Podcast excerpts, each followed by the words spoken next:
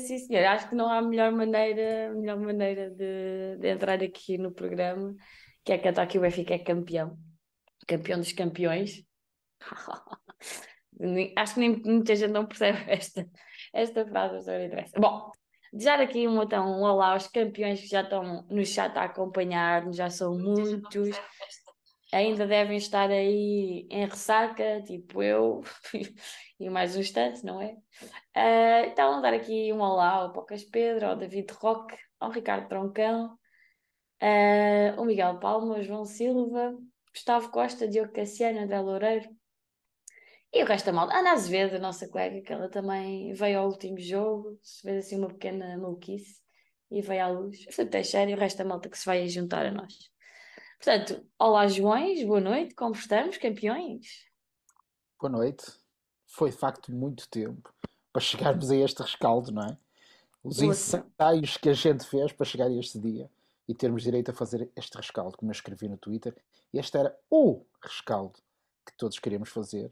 E cá E que nos faltava. Poxa, Pronto. este foi Só- arrancado a ferros. Foi completamente, completamente. João Nuno, boa noite. Como estamos? Boa noite a todos, boa noite aos campeões, boa noite aí à malta toda que nos está a ver e a ouvir. Pá, e é como eu escrevi, eh, o país está feliz, o mundo está a sorrir e o universo está devidamente alinhado. Portanto, melhor que isto não há, devia ser assim todos os anos e quem sabe no, no futuro não juntemos assim um campeonato, umas taças e depois aquela famosa orelhuda. Mas isto, um passo cada vez, o 38 já está e agora é pensar no próximo. Já podemos pensar no próximo? Eu fui proibida de pensar no próximo nos últimos dias. Não É sei. Não, hoje, hoje já está. Hoje já está, posso, já pronto, está bem. Pois é, malta, então estamos aí para falar então da época do Benfica. Eh, obviamente que culminou com aquilo que todos queríamos, que era ver o Benfica campeão. Infelizmente, e como disse o João, não vais poder juntar aqui umas taças, né? Senão a época não acabava no sábado e acabava só domingo. Mas, mas estamos cá para, hum, para fa- falar do 38, falar daquilo que foi a época do Benfica, perspectivas da próxima época, também um bocadinho sobre a avaliação do- dos jogadores que, que estiveram no nosso plantel. Portanto, vamos começar pelo resumo da época. Ah, eu começo pelo João Nuno. João, foi. Eu, eu não sei se já viste aquele vídeo da Biwin, em que o Benfica basicamente foi primeiro classificado desde. Não foi da primeira, foi, foi da Foi da primeira. primeira, foi da primeira. foi da primeira jornada. Portanto, mais que merecido o, o nosso título e não podia ser de outra maneira. Sim, Magda, olha, antes de entrarmos nos números, na estatística que eu gosto, mas não demonstram tudo, esta época começa de uma maneira incrível e é, e é antes mesmo da bola rolar. Porquê? Porque as pessoas não se podem esquecer do ponto onde nós partimos. E nós partimos de três anos completamente desastrosos. É que não são anos de não, não títulos, são anos de nem chegar a lutar pelo título. São coisas diferentes. A não ganhar nenhuma taça, a não levantar nada, a não estar, a não estar, não estamos minimamente contentes com o clube em si, problemas internos gravíssimos, problemas externos, tudo estava mal no clube. E o que é que aconteceu? Uh, chegou um, o Benfica, percebeu isso e quis devolver a identidade do clube. E a identidade do clube foi devolvida por um homem. E esse homem chama-se Roger Smith. E como o presidente Rui Costa disse bem, na minha opinião, é claro que é o principal obreiro do título. Mas também o, o presidente Rui Costa traz com ele a identidade, porque nós vivíamos, parecendo que não, há 20 anos com um presidente que estava longe do clube. O coração dele não batia forte como o nosso. E hoje em dia nós olhamos para ali e vemos um presidente que se identifica connosco, que se identifica com o clube. E, essa, e esta mistura, e digamos que eu acho que a paixão do Rui Costa foi importante também para o Roger Smith perceber a paixão que existe dentro do Benfica e, portanto, a vinda dele para o Benfica. E não é fácil um treinador alemão reputado, que era, o, que era o Roger Smith, aceitar o desafio Benfica, que a Liga Portuguesa não é uma liga bem, bem vista lá fora. E, portanto, esse é o principal facto. Três anos desastrosos, vinda do Roger Smith, identidade do Benfica. O Benfica percebeu que queria, tinha que trazer um treinador que devolvesse a identidade, a matriz vencedora, a matriz de futebol of ofensivo que o Benfica tem na sua gênese. e o Roger Smith trouxe-a de forma exemplar. Eu aqui fiz um programa na altura, no, antes de começar a época, com, com o Roger Smith, com o Roger Smith, com, com o Yoko, sobre É o Roger Roger aqui do BI. Exato, sobre, com o Roger, sobre o Roger Smith, e falei um bocadinho do que, é que era a matriz dele. E eh, ao longo da época se viu muitas dessas coisas. A questão do futebol ofensivo, a questão de marcar muitos golos, a questão de pressionar, como os benfiquistas gostam, o terceiro anel da, da luz, como eu costumo dizer, gosta do Benfica em cima, gosta de não mar- marca o primeiro, quer o segundo, quer o terceiro. É muito isto. E, e aí é que começa- começamos a ganhar o, o título. Ou seja, no dia, creio que foi 18 de maio de 2022, eu vi hoje isso em algum lado, quando a chegada do Roger Smith, é a, a oficialização do Roger Smith, é um momento decisivo. Ele depois tem aquela frase mágica: se amas o futebol, eh, amas o Benfica, e, e, e essas palavras depois traduziram-se, não foi só palavras bonitas, foi para o campo. E a partir daí, a partir daí, o Benfica definiu um, um, um perfil de treinador, exemplarmente escolhido para um modelo de jogo, para uma identificação com o clube, e depois foi escolher o plantel. E, os, e o plantel, como eu aqui também disse várias vezes ao longo da época, e mesmo no início, quando foram, foram escolhidos cada jogador, e até fiz alguns textos sobre os jogadores, os jogadores, praticamente todos, tinham um perfil adequado às necessidades da equipa. E toda e qualquer época tem que ser assim bem preparada. O que nós falamos muitas vezes foi o mercado do verão foi fantástico, o mercado de inverno também foi muito bom, noutra medida mais aí é retirar os jogadores excedentes, digamos assim. E, portanto, o mercado de, de verão foi. Nós precisamos de lateral direito, veio o Bá. Nós precisamos de um médio centro, box to box, que fosse o motor daquilo tudo, veio o Enzo. O Fred foi um bocadinho, um, um bocado de, de tudo. Todos os jogadores enquadravam-se nas necessidades da equipa. E tudo isso ficou muito bem preparado. E o que é que era preciso após uma boa planificação e após uma boa escolha de treinador com a identidade do clube? Entrar forte. Porquê? Porque nós tínhamos a Liga dos Campeões. A entrada na Liga dos Campeões era vital, quer financeiramente, quer uh, de, em termos de prestígio e força para, para o resto da época. E o Benfica começou logo, e eu aqui digo isto muito, aliás, até te cheguei, te cheguei a dizer a ti, Magda, na, durante o fim de semana, é a pré-época do Sim. Roger Smith, é muito semelhante à pré-época do, do Jorge Jesus em 9-10, ou seja, foi para ganhar, foi para arrebentar, foi para ganha, ganhar por muitos até, temos demonstrar logo ali um, uma, um, estilo que dê força para o resto da época. E o facto de termos muitas vitórias durante a época com adversários difíceis, porque nós enfrentamos o Newcastle e o Fulham, vejam só a época dos, dos dois clubes na Premier League, não eram adversários fáceis, logo aí demonstramos o que é que o Benfica vinha. Entramos, eu sei que passamos por dois clubes, o Midtjylland e o Dinamo Kiev, teoricamente frágeis, mas, nós, mostramos logo ali personalidade, porque eu, eu lembro-me do Benfica, eu lembro-me muitas vezes disto, que é na Europa o Benfica tinha uma cara, às vezes em casa e uma cara fora, ou seja, fora, pá, baixava muitas linhas, jogava, jogava muito no, à espera do erro, o Benfica goleou o Midtjylland e quis ir ganhar outra vez a Dinamarca. O Benfica jogou bem com o Dinamo Kiev e quis ir ganhar, neste caso, a creio que foi na, na Ucrânia. E, portanto, logo aí entrar na Liga dos Campeões foi o primeiro objetivo do, do, concretizado e foi muito importante para o início da época. Depois, no, no, campeonato, foi um Benfica poderoso logo no início, entrou muito forte. Como tu disseste bem, entrou desde a primeira jornada a, a, a, na liderança. Eu creio que só há 40 anos, creio que foi em 82, 83, que o Benfica tinha feito o campeonato todo na frente. Portanto, isto é um, exemplifica bem o grau de merecimento que o Benfica teve. Teve ali um ou outro, e já vamos falar sobre isso, uma ou outra falha, mas foi um campeonato onde a diferença pontual final não exemplifica a diferença de qualidade do futebol. A nossa qualidade de futebol foi para 90 pontos, a qualidade do Porto se calhar foi para 75, 80 pontos. É muito por aqui. E o Braga também muito semelhante ao Porto e o Sporting um degrau abaixo, mais em termos de consistência, porque em termos de futebol jogado, para mim, até foi a segunda melhor equipa quando esteve a, a, a top. Uhum. E portanto, era, é, foi isto o Benfica. E para mim, eu escrevi aqui três palavras, que era a questão da identidade com o Roger Smith, a questão do compromisso, e hoje tive, tive quase a certeza absoluta disto aqui, que é o compromisso que o, o Grimaldo, vamos relembrar só um bocadinho da época passada, final da época passada toda a gente queria mandar o Grimaldo embora, e não me digam que não, porque a verdade era essa,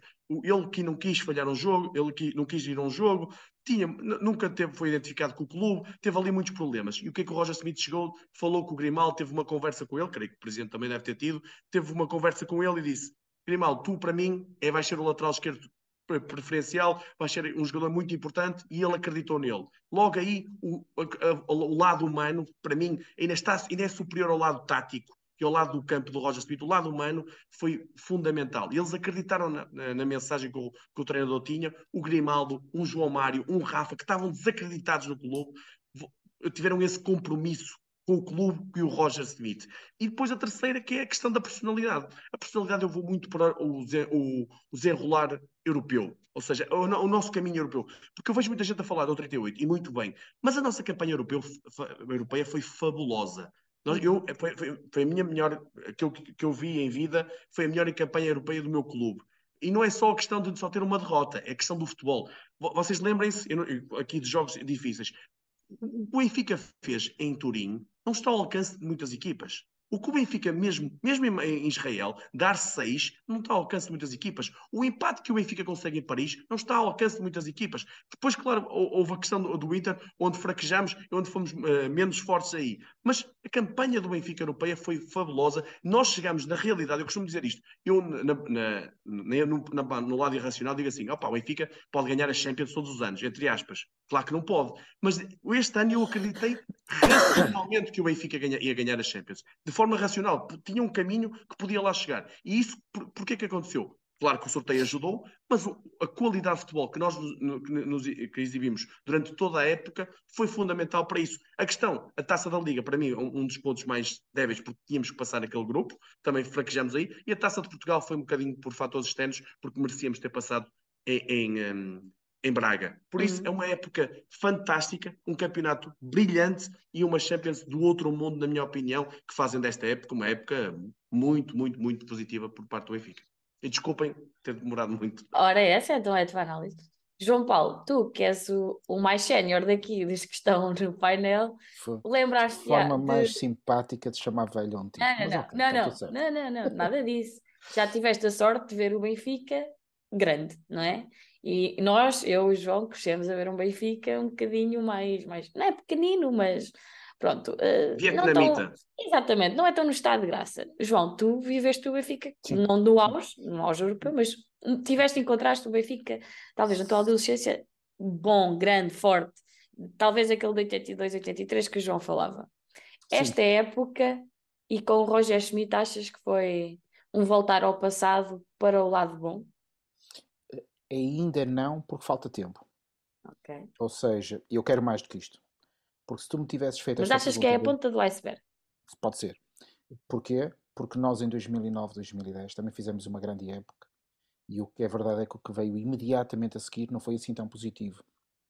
E portanto, eu tenho sempre alguma cautela em, em dizer que, que, esta foi uma a, a época que não sei. Vamos deixar o tempo o tempo passar, porque mesmo a seguir, por exemplo, e esse todos se lembrarão, a época do Laje, nós arrancamos para a segunda época e fazemos uma primeira volta brilhante, uhum.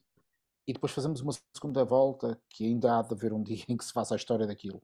E portanto, eu nestes, nestes momentos gosto sempre de dizer estas coisas que é, opá, vamos ver. Foi uma grande época, foi, e eu tentei, uh, tentando fazer aqui um bocadinho como o João, organizar isto entre aquilo que eu considero que são os três elementos mais fortes, e os uhum. três elementos que, que eu acho que não correram tão bem. Uh, eu acho que há aqui uma dimensão que me parece absolutamente estruturante, que é uh, antes ainda da equipa, que é a organização. E se quando corre mal, o culpado é o comandante, quando corre bem, o culpado também é o comandante. E portanto, neste caso, a minha primeira palavra vai para o Rui Costa, que não foi a minha primeira escolha para ser presidente do Sport Lisboa e Benfica, e, e reconheço hoje que, apesar de não ter contado com o meu voto, reconheço que ele fez um bom trabalho e que o que está a fazer, acho eu, é no caminho certo. E, portanto, acho também, se no momento que tivemos que expressar as nossas opiniões, eu divergir dele, neste momento tenho que dizer que lhe reconheço uh, que, ele, que ele fez um bom trabalho e ia buscar para este trabalho algumas das coisas que o João disse. A primeira eu acho que foi juntar uma equipa com três pessoas. Eu vou destacar três, são mais, mas vou destacar três. O Lourenço Coelho, o Roger Schmid e o Rui Pedro Brás. Acho que este trio, pelo menos daquilo que vai aparecendo cá fora, parece-me que funcionou bem e nesse sentido foram decisivos para esta época. E, portanto, a primeira, a primeira ideia que eu, vou, que eu vou deixar aqui tem a ver com isto. A estrutura organizativa que foi constituída à volta do Benfica parece-me, e do plantel de, principal, parece-me que, que foi bem conseguida. E porque deu, para além daquilo que o João dizia da identidade, e a identidade, aquela ideia do futebol positivo, a ideia de que jogamos um futebol que tem que ser espetacular no sentido que tem que agradar a quem o vê. E isso eu acho que nós conseguimos este ano. E portanto, Magda, sim, neste aspecto estamos mais perto desse Benfica, de que tu falavas. Uh, depois, uma segunda, uma segunda dimensão, que do meu ponto de vista teve a ver com a capacidade de contratar bem. E daqui passo uhum. para os jogadores. Acho que a aquisição do Bá, do Enzo e do Fred são absolutamente inquestionáveis, não é? E, do e mesmo, por exemplo, do Neres, a, a questão do Tino e o regresso e a entrada do Tino na equipa, para não falar das contratações do novo Grimaldo, as contratações de um novo João Mário, ou seja, conseguimos ir contratar de forma justa, adequada, certeira, falhamos muito menos do que era habitual e, na minha opinião, os nossos jogadores mais caros foram muito mais uh, importantes para nós do que foram, por exemplo, os jogadores mais caros da equipa do Porto. Uhum. E nesse sentido eu acho que nós acertamos mais e esta é uma segunda dimensão. Acho que o plantel foi bem conseguido. Uma uh, terceira dimensão que o João também referiu e que me parece que é positiva e que tem a ver com a questão da identidade também, que é darmos uma espécie de um, uma prioridade. Eu sei que isto não se diz assim desta maneira, mas eu acho que as pessoas vão entender. Demos prioridade ao desporto, demos prioridade à equipa, demos prioridade ao ganhar e não ao financeiro. E, ou seja, o que é que eu quero dizer com isto? Eu não estou nada interessado em saber se vendo muito, se vendo pouco, se isto vai para aqui, se vai para lá. Não quero nada saber disso. Embora eu precise depois do dinheiro para fazer boas equipas. Até aí tudo certo. Mas a prioridade dada ao Benfica foi manifestamente evidente na dimensão europeia. E isto eu acho que é a grande mudança, se quiserem, do Benfica. Nós somos uma, dito com a linguagem da economia, uma empresa, há quem chama até uma indústria, para mim é uma coisa estranha. Somos uma empresa mas é uma empresa que não visa dar o lucro pelo lucro. É uma empresa que visa ganhar competições. E o que nós queremos é que o Benfica ganhe. E nesse sentido eu acho que houve uma mudança de identidade. E é aí que eu reconheço a mão do Rui Costa, com toda a paixão que ele tem pelo, pelo clube e a identidade que ele tem perante nós. Portanto, estes três eixos, o organizativo, as compras acertadas e esta dimensão de é possível ganhar na Europa, é possível jogar na Europa, é possível sermos uma equipa que, vai para a Europa sem, sem medo. Uh, depois, naquilo que me pareceu, assim, em forma geral, ocorreu menos bem. A, a questão que nós falamos aqui muitas vezes da poupança e da, e da rotação dos jogadores, não sei se teríamos um plantel demasiado curto, pelo menos em qualidade, creio que sim. Também admito que não é possível ir a todas, não é? E num ano constituir logo um mega plantel, mas acho que essa é uma das coisas que temos que melhorar. A nossa segunda linha, as nossas segundas opções, têm que ser de maior qualidade. Acho que isso foi uma das coisas que correu menos bem. Correu menos bem a gestão dos jogos com o, com o Porto, sobretudo o jogo em casa. Nós temos que olhar para estes jogos de outra maneira e acho que é importante também hoje lembrar, lembrar isso. E depois a questão das taças. As taças também são para se ganhar, não é? Eh, também concordo com o João Nuno que se calhar a taça de Portugal não, não está ao mesmo nível da taça da Liga. Eh, quer de importância, mas sobretudo pela forma como saímos, mas não podemos ter só esta participação nas taças, como se fôssemos uma equipa que vai lá só participar e não para ganhar. Uh, e portanto, em síntese, dizer a questão da poupança dos jogadores. João Paulo, desculpa só dizer uma coisa, ainda para mais, eu, eu não, sei, não tenho assim de cor, mas nós não ganhámos a taça de Portugal, creio que 2017 e a da taça Liga desde 2016. Ou é seja, é, já, é são, aí, é por aí. já são mesmo muitos anos. anos. São muitos anos.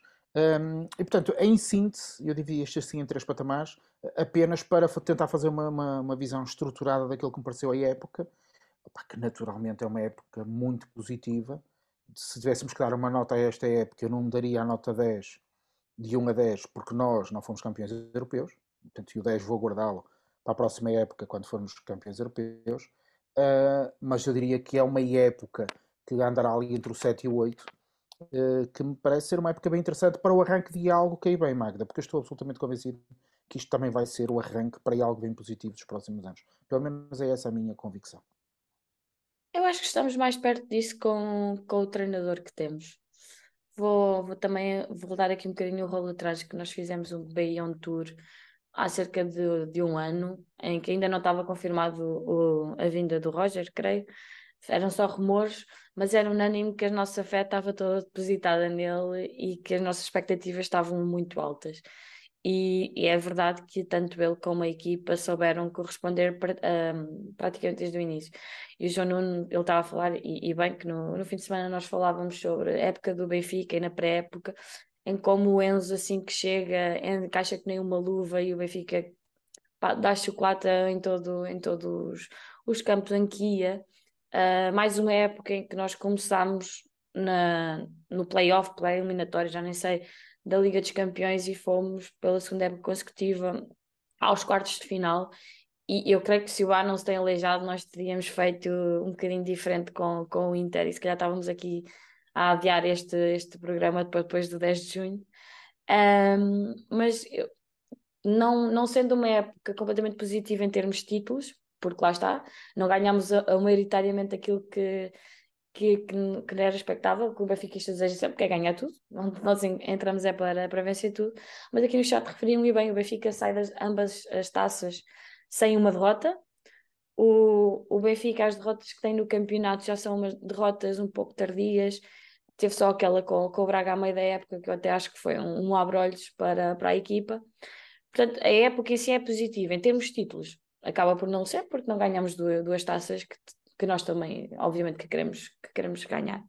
No entanto, e já agora faço só aqui uma chega para o próximo ano, começamos logo pela Supertaça e vamos ver com quem é que, que a vamos jogar, mas é mais uma, uma taça que temos em disputa e temos que começar a ganhar por aí. A ver, a ver pela preocupação que o Porto está com o Neres, eu deduzo que a nossa Supertaça é com o Braga. Só pode, não? É? Eles estavam preocupados com o Neres. É possível, é possível. O Neres também parece estar muito preocupado com eles. Sim, Bom, de certeza. mas eu vou também dar aí o repto à malta do, do chat para falar aí o que é que acham do resumo da época e, e dar uns bitites e eu daqui nada também vou lendo.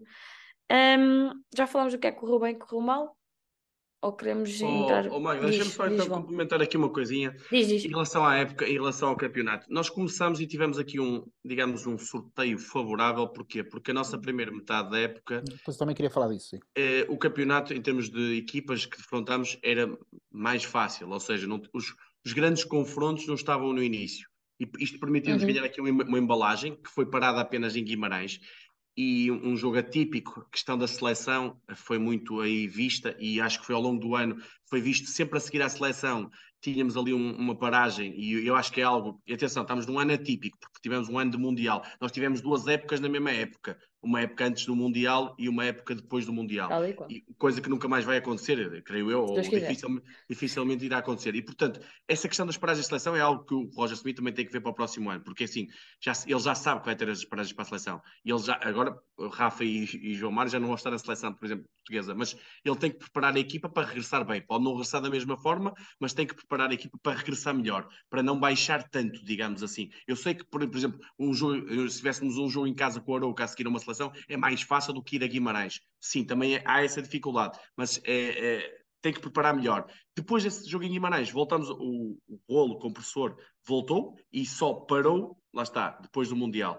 E, e, atenção, é que por aqui eu, eu dou destaque principal à primeira fase da época, a um jogador, já lá vamos, mas ao Enzo Fernandes. Pá. Eu, eu sei que hoje em dia não é bom, as pessoas não gostam de falar do Enzo Fernandes pela forma como ele saiu, mas é óbvio que ele é a cara Vamos falar do, do jogador, exatamente. Jogador. Ele é a cara do Benfica, do futebol fantástico que tivemos na primeira fase da época. Ele era o motor da nossa equipa. Por ele passava tudo e foi ele que nos fez chegar a patamares superiores qualitativamente. Basta relembrar o jogo que fizemos eh, em casa com, com a Juventus. Vejam a exibição do Enzo Fernandes. Se calhar é o jogo mais completo do Benfica, ou pelo menos os 75 minutos mais incríveis da época do Benfica. E quando chegamos ao Mundial, e aí eu, eu que estava a torcer pela Argentina, no sentido, na final, depois pensei assim, pá, uh, a Argentina ganha, o Enzo ganha e as, as coisas podem, podem avançar mais rapidamente do que propriamente só um ano do Benfica. E foram seis meses do Benfica, deu-se aquela questão toda, o filme todo da, da saída ou não dele. A Braga é, é muito, para mim, é muito perdido por causa disso, eu acho que a equipa uhum. não estava focada. O, lá está, o, o, motor da equipa que jogou erradamente e depois o, o, Roger Smith quebrou isso e percebeu que ele não jogou em Arouca, que foi um, um, erro que ele corrigiu. Lá está, o Enzo não estava com a cabeça no Benfica completamente, jogou em Braga e a equipa sentiu-se. Foi, foi miserável esse jogo. Depois o Benfica teve ali uns jogos mais difíceis, até o empate com o Sporting, mas é justo em casa, mas voltou a, a subir o, o, patamar. Ah, dá-se a saída do Enzo e a partir daí é, é um, uma equipa diferente. Ou seja, o Roger Smith, como não teve solução para ir buscar nenhum jogador, falava-se naquele uh, turco, Coxo, mas depois era muito, era muito em cima da hora e não houve tempo. O Roger Smith teve duas soluções para isto. Disse assim: uma está o Chiquinho e a outra está na equipa B e na equipa B estava-se a formar um jogador que começou a treinar com a equipa A em janeiro, chamado João Neves, que depois, no final da época, apareceu. E o Chiquinho, numa primeira fase, foi dando conta do recado. Obviamente, não com a mesma qualidade do Enzo, mas conseguiu eh, estancar, digamos assim, essa ferida que tínhamos ali e conseguiu, pelo menos com bola, ser muito importante. E há bons jogos. Esse jogo em Braga, da Taça de Portugal, o Chiquinho faz um sim, excelente sim. jogo. Uh, há bons jogos e, e, com alguma dificuldade. E a partir do Benfica com, fez, continuou forte, há para mim um momento que eu, eu digo assim, o Benfica, eu já disse isto a amigos meus, o Benfica ganhou o título duas vezes para mim. Isto é o quê? Primeiro ganhou em Vizela, quando joga pessimamente mal, joga muito mal e ganha. E é muitas vezes nesses jogos que os campeões se fazem, que é quando jogas mal ganhas. E o que é que aconteceu nesse mesmo fim de semana? O Porto perde com o Gil Vicente em casa e o Benfica abre uma vantagem de 8 pontos na altura. E eu aqui até na brincadeira disse, quando jogássemos com o Porto íamos ter 10. E o Porto empata em Braga, exato, empata em Braga e fica com 10 pontos. E eu aí pensei, o jogo com o Vizela foi o jogo decisivo para o título. Agora é gerir, digamos assim, a vantagem até ao final. Só que o jogo com o Porto foi muito mais que um jogo, no sentido, não foi só. Se o Benfica tivesse jogado bem, mas perdido, pá, era, acontecia, era futebol. Agora o Benfica não jogou nada, o Benfica mostrou outra vez aquela vertente de ter receio de ganhar ao Porto. Eh, mostrou-se muito encolhido, o Porto foi para cima de nós e mais que três pontos, ganhou ali muitos pontos psicologicamente. O Benfica abanou por todos os lados, depois dá-se, e o Benfica aqui, este é o, o, o digamos, o, o, calendário da época, é eliminatória com o Inter, uma eliminatória muito difícil, que não era um clube qualquer, uma equipa cheia de talento individual, o Benfica tem um mau jogo em casa. Mau jogo, não foi um muito mau jogo, mas foi um mau jogo no sentido da derrota. Pá, a eliminatória ali fica quase resolvida a favor do Inter e dá-se o jogo de Chaves, que é um jogo que, que, é muito marcado pelo Porto, ou seja, é naquela fase em que tudo vai correndo mal, as coisas têm tendência a correr mal. E dá-se o gol do Chaves com aquele erro do Otamendi no final, o Chaves ganha e toda a gente ali, e quem disser que não, pronto, agora é mais fácil dizer isso, não deve estar, deve estar a faltar um bocadinho à verdade, tremeu um bocadinho. A verdade é essa, passamos de 10 para 4 em 15 dias. Mas a fase má do Benfica durou 15 dias, não durou mais que isso. E é preciso ser claro com isso. Agora, depois fomos a, a Milão e é um jogo estranho, porque assim, nós estávamos a perder 3-1 bem. O Inter foi claramente melhor. Mas, mas, o Benfica nos últimos 15 minutos dá ali um, um toque psicológico, que é o 3-2 e o 3-3 para mim foram momentos importantes. O 3-3, que é o Benfica não perde um jogo europeu em Milão, dá uma, uma, outra imagem, dá uma outra face, digamos assim, e depois vem a parte final da reta final. E, e aí, para mim, ganhamos o título aonde?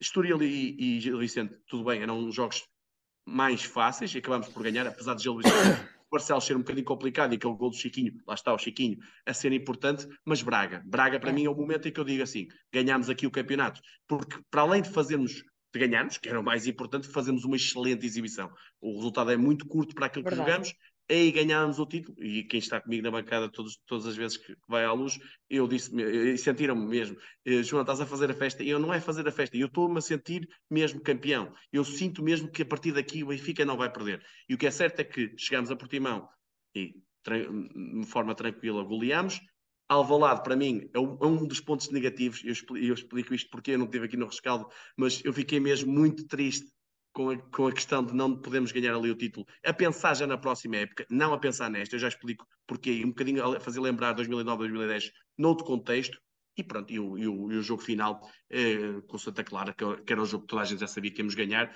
mas não era muito complicado perceber, e, e, um título merecido. Dentro disto tudo, estamos, está aqui a questão da Taça da Liga, que para mim é, está a um ponto baixo porque eu quero ganhar todas as taças. Eu não gosto daquela coisa de quando perdemos, ah, a taça da Liga não vale nada. Não, vale sempre, é uma taça oficial, é para ganhar. E a taça de Portugal, que para mim é a taça mais bonita que há no planeta, digamos assim, no, no, sentido de a festa do futebol, eu quero a festa do futebol tem que estar lá o Benfica sempre. E não está há demasiados anos, não ganha há demasiados anos. E pá, e foi também um ponto baixo da época, baixo, mas aí muito por culpa de questões externas e não da, da exibição do Benfica. João Paulo. O João acabou por dizer quase tudo o, o que eu queria em relação ao calendário. Acho que aquilo foi, foi importante o, o que ele disse. Embora eu me sinta um misto entre treinador e, e, e, presidente. Porque ambos disseram as duas coisas que o João não dizia. Houve um que disse eu senti-me campeão com o Braga e houve outro que disse eu senti-me campeão no com Santa Clara. Eu confesso que penso exatamente o mesmo. Isto é, eu com o Braga disse ok, está feito, vamos conseguir, não tenho dúvidas. Uh, porquê? Porque eu sabia que depois ir ao Alvalade, com a necessidade de ganhar em Alvalade, era complicado, não é? Portanto, Braga tinha esse efeito. Mas confesso que o nosso karma é tão grande que eu só me senti tranquilo no terceiro gol do Santa Clara. Eu aí estou no time Rui Costa. Eu, ainda por cima, quando estávamos nas relotes a ver aquele jogo do Dortmund, eu só, eu só podia, desliguei-me desliguei as televisões, que está-se a criar aqui uma onda que não ajuda nada. E, e eu confesso, só no terceiro gol do Santa Clara é que me libertei. Aí, pá, pronto, pode ser o, o karma de muitos anos a passar por. Porque o Benfica, de facto, tem experiências que, que traumáticas que nos levam a ficar assim nestas situações. É evidente que eu acho que, quer dizer, olhando de forma mais calma, nós a ganhar um zero em casa ao Santa Clara. Opa, estamos a ganhar ao Santa Clara, não é propriamente ao Bayern de Munique, não é? Oh, a ganhar 2-0 ao Santa Clara. Deixa-me só dizer uma coisa. Deixa-me só dizer uma coisa sobre isso. Se repensares nos últimos anos todos, tens Rio Ave em casa, uh, Nacional em casa, Guimarães em casa e Santa Clara em casa. O Benfica sempre ultrapassou na última jornada. Eh, eu sei, eu percebo essa, essa dúvida que se cria nos benfiquistas, mas o que é certo é que o Benfica, contra adversários teoricamente mais fracos, tem correspondido sempre bem na última jornada. Por isso, eu acho que ainda por cima, primeiro contra o último, o último de, despromovido, acho que era algo que era impensável. Claro. Acho Não, que ninguém todo. acreditava. De todo. Uh, uh, mas isto para dizer o quê? Que é um bocadinho aquela sensação do pá, não vamos morrer na praia, não vai ser agora que nos vai. Uh, pensem, aquilo que aconteceu ao Dortmund, em Portugal só podia acontecer alguém a nós. e portanto, é não, é não, não, não ia acontecer. Até porque em bom rigor, vamos lá ver. Agora, para ser um bocadinho mais. Uh, para ser campeão em Portugal, tem que se fazer o mais próximo possível de 90 pontos. Uh, temos sempre. E, portanto, nós só podemos ser campeões se não ganharmos 5 ou 6 jogos.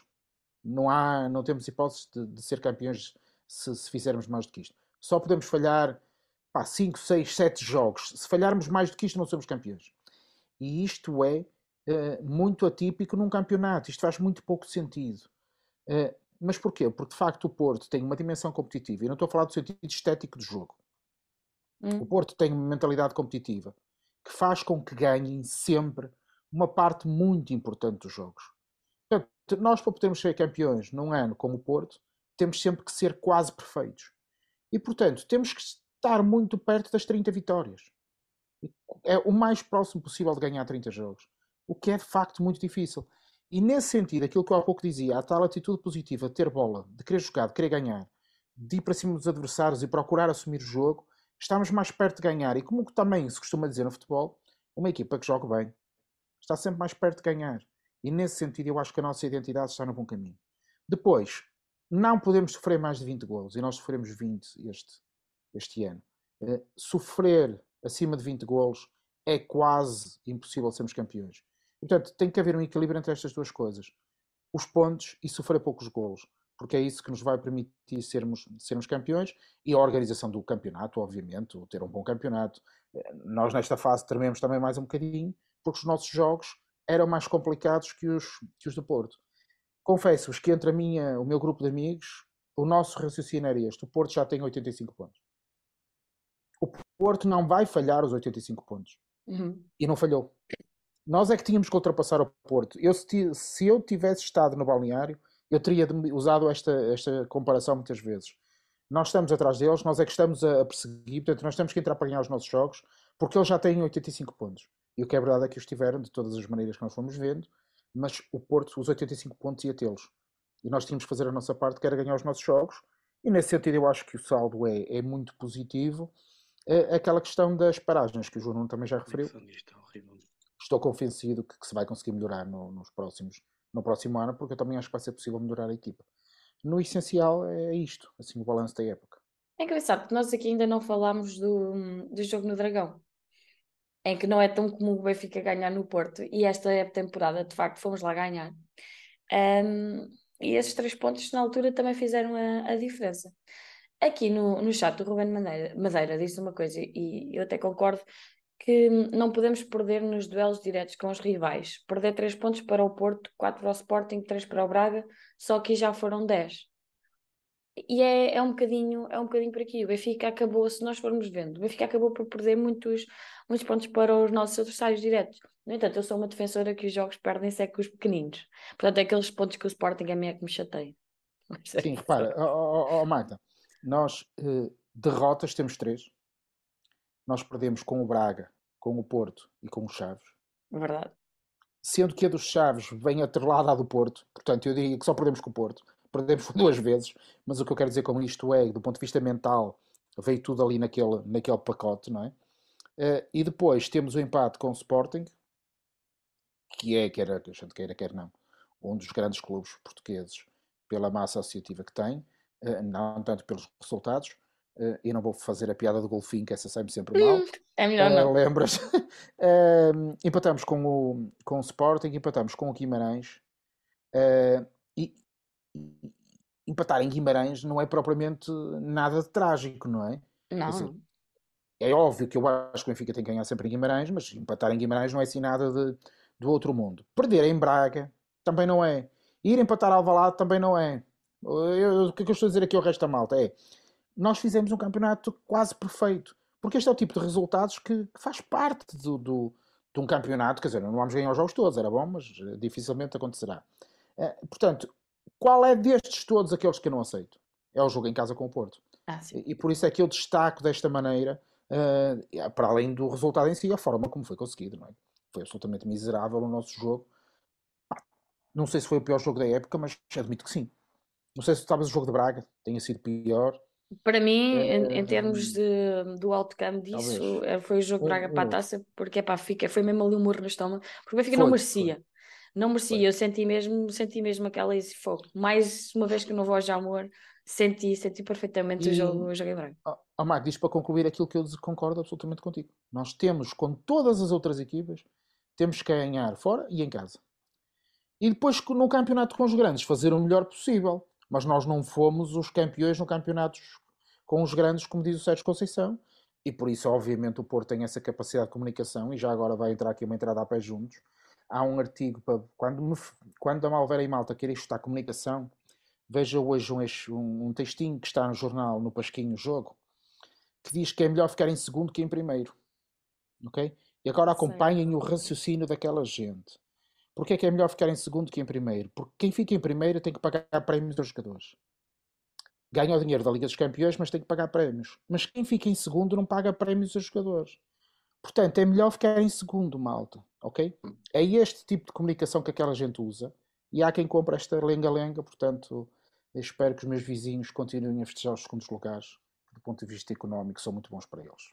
Oh, Magda, deixa-me só dizer aqui uma coisa em relação a isso Olha, espera, é só para dizer ao João para desligar e voltar a ligar o vídeo, senão o picado mata. Qual? O Qual, João? João? Eu? Eu? O João Paulo, Eu? sim, sim. Ok. Um, Porque dois, neste quatro. momento o João, Nuno chama-se Magda e é incrível. Pois, eu congelei. Olha, Magda, deixa-me só dizer uma coisa em relação a isso do campeonato. Eu percebo estávamos isso os três fora de sítio. e, e foi por Mas minha não. causa. Foi por minha Acho que causa. agora o problema é meu.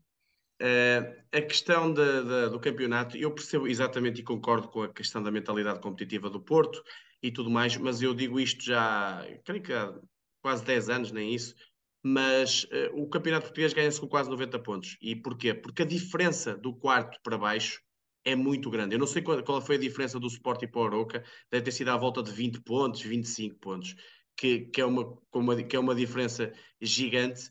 E por isso é que o Benfica também tem que ganhar os outros jogos todos, eh, porque a diferença é, é atroz do quarto para baixo.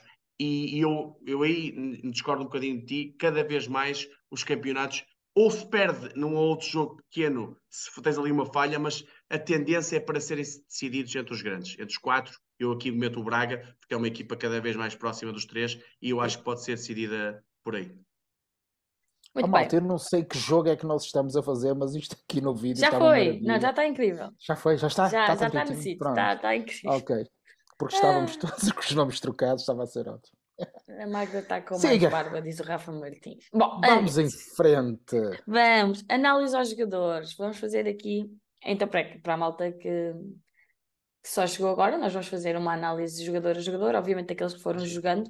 Não, não vamos pôr aqui, o, por exemplo, Elton Leite, Grimal, uh, Grimal, é que estupidez, Weigl, esse, esse assim podemos dar uma nota no fim, mas não, não vamos entrar em grandes análises com esses jogadores. Portanto, malta, João Paulo, vou começar por ti. Lá Deixa-me códigos. só. oh, Para aí, para aí, Diz. Magda. Deixa, deixa explicar à malta. Nós damos notas de Explica 1 a 10. Isso. Pronto, só para, Nada para só perceber a escala E atenção, quando é nós sobre, desempenho, é sobre o desempenho na época, não é sobre a qualidade do jogador, ok? de todo. de todo. Exatamente. Já estamos aqui a fazer disclaimers que vamos levar na cabeça, que nem é bom, mas fica aqui esta. Ah. Vamos em frente, Magda. Vamos sim, senhora. Então, João Paulo, começo por ti. Vlaco Dimos. Nota de 1 a 10. Ficavas com ele, É. vendias ou emprestavas? Ah, bom, por tantas perguntas. Sou assim. Nós temos uma hora para cada jogador, certo? Não, não. Ah, em relação ao, Um ao. Odisseias, eu diria assim: eu, eu vou tentar dar, eh, não dou nota 10 porque eu, a nenhum jogador, porque eu acho que não houve um grande jogador esta época. Eu não consigo destacar qual é o nosso MVP, qual é o craque da nossa equipa, não é? Hum, quem é o Chalana desta equipa? Eh, assinando por baixo a homenagem que foi feita pelo nosso presidente. E eu não consigo dizer. E portanto, eu vou começar por dar um 8 ao Odisseias, que eu acho que fez uma época dentro do que ele pode fazer, uma época boa. Não acho que foi uma época fantástica e também não acho que seja o guarda-redes que nós precisamos. Admito é que se calhar é a guarda-redes que nós podemos ter. Sobretudo a fragilidade do jogo com os pés, que eu acho que é uma grande fragilidade do Black Odimos, mas eu diria que entre o deve e o haver do que podia ter sido, nota 8 para o Black Odimos. Se pudermos ter um jogador que, eh, naquela posição que seja melhor com os pés, devemos contratar. Se for para ir buscar alguém que, eh, do nível dele, então ficamos com ele e está tudo bem. João Nuno, Vlaco Dimos. Olha, nota 7, eh, é um, guarda-redes que é bom na baliza, eh, frágil fora da baliza e muito mau com os pés. Mas no, no campeonato português, tirando os jogos de maior dificuldade, não tem que usar muito os pés. Mas quando te- teve que usar, e digamos que o jogo com o Porto é um jogo paradigmático, a diferença que se viu para o Diogo Costa foi gritante. E naqueles jogos em que nos pressionam mais, é preciso ter um guarda-redes desses é preciso ter um, um perfil diferente de guarda-redes e por isso eu, se fosse, eu dou nota 7 porque acho que foi uma boa época do, do, do Odisseias, não, não, é, não é nada extraordinário, mas por exemplo, o jogo eu não me esqueço da defesa no, no, no jogo do Dragão, não me esqueço que, que é uma defesa fabulosa ao, ao, ao cabeceamento do Taremi, não me esqueço de algumas boas exibições a nível europeu que o, que o Uhum. Odisseias faz, mas para mim é um guarda-redes mais de equipa pequena e menos de equipa grande, e por isso eu vendia-o claramente e procurava um perfil diferente e um guarda-redes de maior qualidade, principalmente fora da baliza e com os pés. Muito bem. Ah, e ah, é para manter no plantel, então. Não, não, por mim eu, eu, eu vendia. Vendias. João Paulo, para ti? Desculpa. Não, eu, o João Nuno diz que vendia na perspectiva de comprar o melhor. Claro, Exato. claro. Claro. Ó, gente, mas isso é válido para todos os jogadores. Certo? Não, para mim não. Não? Não, Não, não é é- não, eu acho que é muito possível comprar um guarda-redes melhor. Pronto, eu, eu não tenho a certeza disso. E, e daí eu dizer, se- portanto, eu digo o mesmo. Se pudermos comprar um jogador do mesmo nível do Odisseias, que jogue melhor com os pés, eu acho que vale a pena fazer a- essa aquisição. Eu tenho dúvidas é que o mercado permita que nós o façamos, daí a minha dúvida, mas obviamente se encontrarmos um, um guarda-redes melhor, ou se o Oblak quiser fazer uma perninha aqui de um anito ou dois, eh, eu, eu compro, não é? O Oblak parece-me bem, mas vou-vos dizer que eu acho que é difícil nós termos capacidade financeira para ir buscar um guarda-redes melhor, porque eu acho que temos mais necessidades à frente do que o. Do que, ou seja, terei outras prioridades que não o guarda-redes. Embora, reconheça, eu preferia ter o guarda-redes do Porto na nossa baliza do que o guarda-redes do, do Benfica. É um dos poucos. Se fizessem uma equipa com o 11 dos três grandes, ou se quiserem incluir aqui o Braga, eu era, esta era uma das posições em que eu não, não usaria um guarda-redes do Benfica. Ou sem guarda-redes do Benfica, um jogador do Benfica. Para Eu mim é prioridade total eh, um guarda-redes na próxima época. Eu não só não sei, a parte de o venderes é que eu acho que é mais complicado. Pois, isso aí é outra história. Eu estou a falar Isso aqui é o que, é que eu, o que é que eu fazia, não estou a dizer o que é que vai acontecer ou o que é que, o que, é que o mercado pode ditar. E eu não tinha a minha dúvida que vendia e, e acho que é uma prioridade total um guarda-redes de, de melhor qualidade. Eu já no início desta época achava que era imperativo ir buscar um guarda-redes, até fui criticada no Twitter para variar quando, com essa minha opinião, mas para mim é completamente importante ir buscar um, um guarda-redes, nem que seja para começar no banco e para morder os calcanhares da Vlaco Dimos e depois pegar destaque. Um, o Luís Lima está aqui a dizer que o Sommer vai sair do Bayern. Para mim, o Sommer já tinha sido, já tínhamos ido buscar o Sommer há, há algum tempo, não era, não era agora pensar nele. Mas, mas sim, para mim, o guarda-redes é uma prioridade de ir buscar. Mas eu não vou dar notas, não, não vale a pena entrar por aí. Oh, Magda, eu não sei se vais, vais falar dos outros guarda-redes ou não. Ahm, podemos fazer aqui um, um É, mix. é assim, eu não, eu não, notas, acho que é injusto até para dar, porque eles não tiveram coisa. Mas eu, se for na próxima época, se fosse eu neste momento, a ir buscar um guarda-redes de, de top, eu emprestava o, o Samuel Soares e punha o André Gomes como número 2. Mas sei que o André Gomes vai ter aquela questão dos seis paragem. no, no ombro, por isso é, é- essa questão é a única dúvida. Se não houvesse lesões, para mim o André Gomes era o número 2 da equipa. Concordo contigo, eu sou completamente fã do, do André e o Samu, o Samu precisa, de- precisa de ser emprestado. Ahm, Elton Leite eu não lhe vou dar nota. Eu vou dar então uma nota ao Vlaco Dimos. Dou-lhe nota 7. Vocês, no fundo, o que estão a dizer, se eu bem percebi em português, o Samuel não agora redes para o Benfica e o futuro do Benfica é o André, é isso? Isso. Sim. Eu, eu, de eu, eufemismos, não é? eu arrisco já aqui um, um coisa. No dia que o André Gomes entrar na baliza do Benfica, já não lá mais sei. Só sai Só quando for sai? vendido. Pois é isso que eu Pois. estava a pensar. É como o Diogo Costa, é um bocadinho que aconteceu como o Diogo Costa. Exatamente, exatamente. Vamos em frente. É isso. Ah, pronto, a baliza está resolvida. Vamos passar para a defesa. António Silva. João Nuno, agora começo por ti. António Silva, que veio de ser. Ah, Ele foi capitão da Youth League. Acho que sim, não Sim. foi? Foi o capitão. Vinha de ser Eh, capitão. Não, acho que era o Tomás. Araújo, capitão. Ah, é capaz de ser o Tomás, é verdade, é verdade. Agora tens razão. Ah, veio, mas então, veio de ganhar a Youth League. O Morato, que começa a época, fica ali um bocadinho tremido com uma lesão. António pega, destaca e não mais saiu. Olha, eu sou o António Silva, tenho uma história engraçada que eu no Twitter. E na- podes na- quando- contar. a quando da Youth League e eh, meti lá uma coisa assim, para mim, dos dois jogadores que eu acho que têm perfil, qualidade para se impor na equipa principal do Sport Lisboa e Benfica, eram André Gomes e António Silva. E na altura, eu sei que na altura estava um bocadinho mais na moda a questão do Tomás Araújo, e eu disse para mim o Tomás Araújo está um patamar abaixo do António Silva. Acho que o o Tomás Araújo não, não tem que ir para outros mundos e depois perceber-se se tem ou não qualidade. O que aconteceu foi isso. Eu não sei se o, o, o, o que é que o Roger Smith viu na altura, mas sempre se percebeu desde o início que o, que o António Silva na altura era o quinto central do plantel. Uhum. Na altura da pré-época, percebia-se que ele era- estava à frente do Tomás Araújo e o Tomás não ia contar, digamos, para a questão dos centrais. E, portanto, na questão de expectativa, qualidade, eu dou nota 8, 8,5, 8,5, tenho que dar 8,5, não dou 9, porque já vou dar só a um jogador a nota 9 para ser ele o melhor, dou 8,5 ao, ao António Silva eu acho que temos aqui um potencial, e eu não quero dizer, é um jogador diferente, mas é um potencial Ruban Dias. Eu tinha dúvidas em relação à liderança dele, e, e agora já não a tenho. Eu acho que ele também pode vir a ser um líder, obviamente que ainda é muito novo, mas tem ali indícios que pode ser um líder. Qualidade, acho que é inegável, desde o jogo no Bessa, na sua estreia, que até foi com um amarelo aos 10 minutos de jogo, Foi. foi incrível e mesmo assim aguentou-se uh, uh, e, e, depois partiu para, para o mundo, foi ao, foi ao Mundial, fez jogos incríveis na Europa, meteu Mbappés e, e Vlaovic no bolso uh, ao longo da, da, da, sua prestação. Teve erros, sim, eu aqui disse que ele ia errar e agora errou em Alvalade, mas é um, uma, uma época fantástica e acho que o António, eu daquelas, daqueles que se falam podem ser vendáveis, que eu não quero que nenhum, nenhum seja vendido. Uh, melhor, nenhum não é bem assim, mas já lá vamos. Eu, para mim, o António Silva era daqueles que eu mantinha intactas e eu acho que tem, tem que ser jogador para, ter, para estar aqui mais dois aninhos e depois sim, se calhar, em princípio, mantendo esta bitola, uh, seguir o seu caminho natural.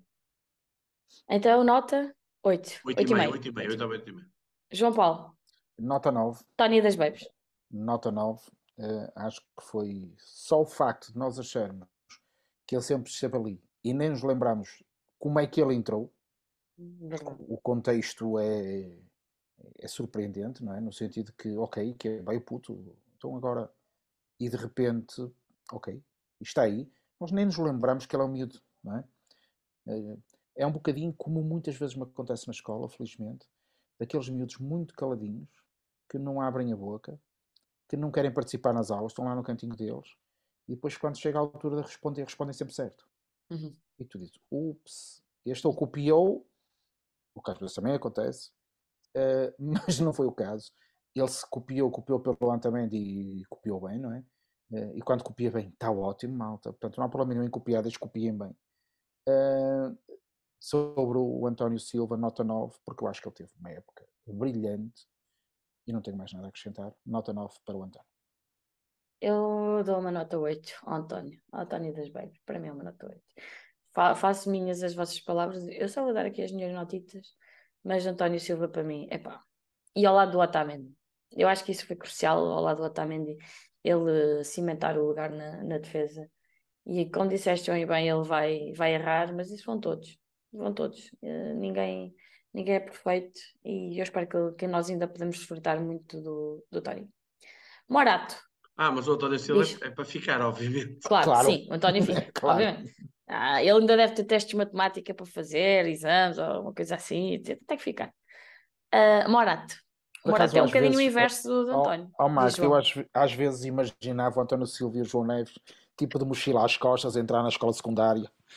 Estou-me. Porque é de facto o, o, Nós às vezes não temos noção. As carinhas deles parecem mesmo. De... Então, eu vejo alunos na escola e penso assim: estes putos são iguais aos do Benfica. Que eles têm. É, é muito giro. E, e, nós temos esta capacidade, o Benfica tem, não é? Eh, foi uma coisa que nós quase não falámos há pouco, que foi esta mistura que o Benfica teve, esta uhum. capacidade que o Benfica teve de ir buscar é gente da, da canteira, como se dizia aqui há uns anos, era a canteira, não é? E agora dizemos o Seixal. Houve uma altura que era a canteira, depois era a academia, Caixa agora já é o Seixal, a Caixa Futebol Campos, e agora é o Seixal. Uh, essa, esta mistura entre essa capacidade, os jogadores mais consagrados e estrangeiros que vêm cumprir lacunas, nesse aspecto o Benfica está bem. Olha, relativamente ao Morato, eu vou dar uma nota abaixo disso, eu vou dar nota 7 ao Morato, porque eu acho que ele teve poucos jogos para aquilo que, quando comparado com os outros, e em muitos deles eu não fiz uma avaliação muito positiva. Confesso que é um dos jogadores, respondendo já à pergunta, que se surgisse uma boa oportunidade de venda que eu, que eu teria, teria que colocar no mercado. Uh, se calhar será polémico, mas eu talvez prefira o, o Tomás, que está no Gil Vicente ao Morato, uh, e não podendo ficar todos, uh, eu talvez colocasse o Morato no mercado dos centrais que temos, nota 7 para o Morato. Muito bem. João Olha, eu gosto muito de falar em perfil e contexto, são duas palavras que eu acho que são chaves no futebol. E o Morato entrou muito bem na equipa. Atenção, o Morato era titular no início da época e estava muito bem, estava a fazer uma, uma, bela dupla. E teve aquela lesão, e às vezes as lesões uh, são oportunidades para uns, António Silva, certo, e depois são um, um problema para outros, porque com a entrada do António Silva, o Morato raramente teve oportunidade. Quando foi chamado, a minha questão do, do, do Morato é: eu dou-lhe nota 6, eu explico porquê. Ele tem uma excelente saída Ainda de consegues ser pior do que eu, pá. Tu, tu és um. Não, eu, eu digo 6 porque jogou, porque jogou pouco. Ou seja, jogou, jogou pouco, pouco nesse sentido. Eu gosto de algumas características do Morato, principalmente com bola. Eu acho que ele arrisca em demasia, por vezes, ainda tem alguma imaturidade nisso, quer sempre sair de jogar bonito e falta-lhe isso. E depois a questão do duelo defensivo. Eu acho que ele tem ainda muitas dificuldades no duelo defensivo. E por isso, apesar dele ser esquerdino, e normalmente o Roger ter, ter, gostar de ter na sua defesa um esquerdino para sair pelo lado uhum. esquerdo, é, é, é, mesmo isto, que, ou seja, com bola, eu é, era um, um, jogador que, se surgisse uma excelente proposta, como eu já vi aqui há uns tempos, 10, 15 milhões por ele, eu não tinha dúvidas e, e vendi-o. Bem, eu dava-lhe nota 6, e é para não dar um 5, porque acho que o 5 fica guardado para o outro que ainda, ainda há de vir para aí mas eu dava-lhe uma nota 6 e se eu pudesse era como a João Paulo, emprestava ou só aparecesse alguma coisa boa, vendia. Não, não ficava com ele no plantel do próximo, do próximo ano. Lucas Veríssimo, João Nuno. Olha, é uma incógnita total, mas eu vou-te dizer, se isto aqui é porque eu não sei mesmo, se ele estiver bem fisicamente, eu mantinha de certeza absoluta. Claro. Até fazia uma coisa, e eu sei que isto é polémico, mas é assim, se ele tivesse fisicamente bem, o Otamendi para mim eh, era o último ano do Otamendi. Exato. Agora, eu não sei se o, o, Lucas Veríssimo não está bem. Se ele não estiver em condições, obviamente, pá, a venda é, é, acho que tem, tem que ser. Quanto ao rendimento do Lucas Veríssimo, eu acho que é, dar aqui uma nota é, é, é, injusto, porque o que é que o Lucas Veríssimo nos deu ao longo dos jogos? Eu, eu, sei, eu não sei se ele fez que 20 minutos no campeonato, 30 minutos, 40 Nem minutos. Sei. Eh, teve a taça é da Liga, mas é injusto o contexto onde estava a avaliar um jogador desta forma. Por isso, eu fico com a questão do, do Lucas Veríssimo, para mim, ser o líder que o Benfica precisa na defesa se o Otamendi sair. É a minha dúvida eterna é a questão física. Se ele estiver bem, conta. Se ele não estiver bem, não conta. E, e também aí, olhava para a questão do Otamendi também na questão Lucas Veríssimo. Ou seja, vamos imaginar que o Otamendi a mim, o Benfica diz, quer dois, três anos no Benfica. Pá, eu dizia assim, Lucas, o Lucas está bem, eu pensava no Lucas para o substituir. Se não estiver bem, se calhar dava dois anos ao Otamendi.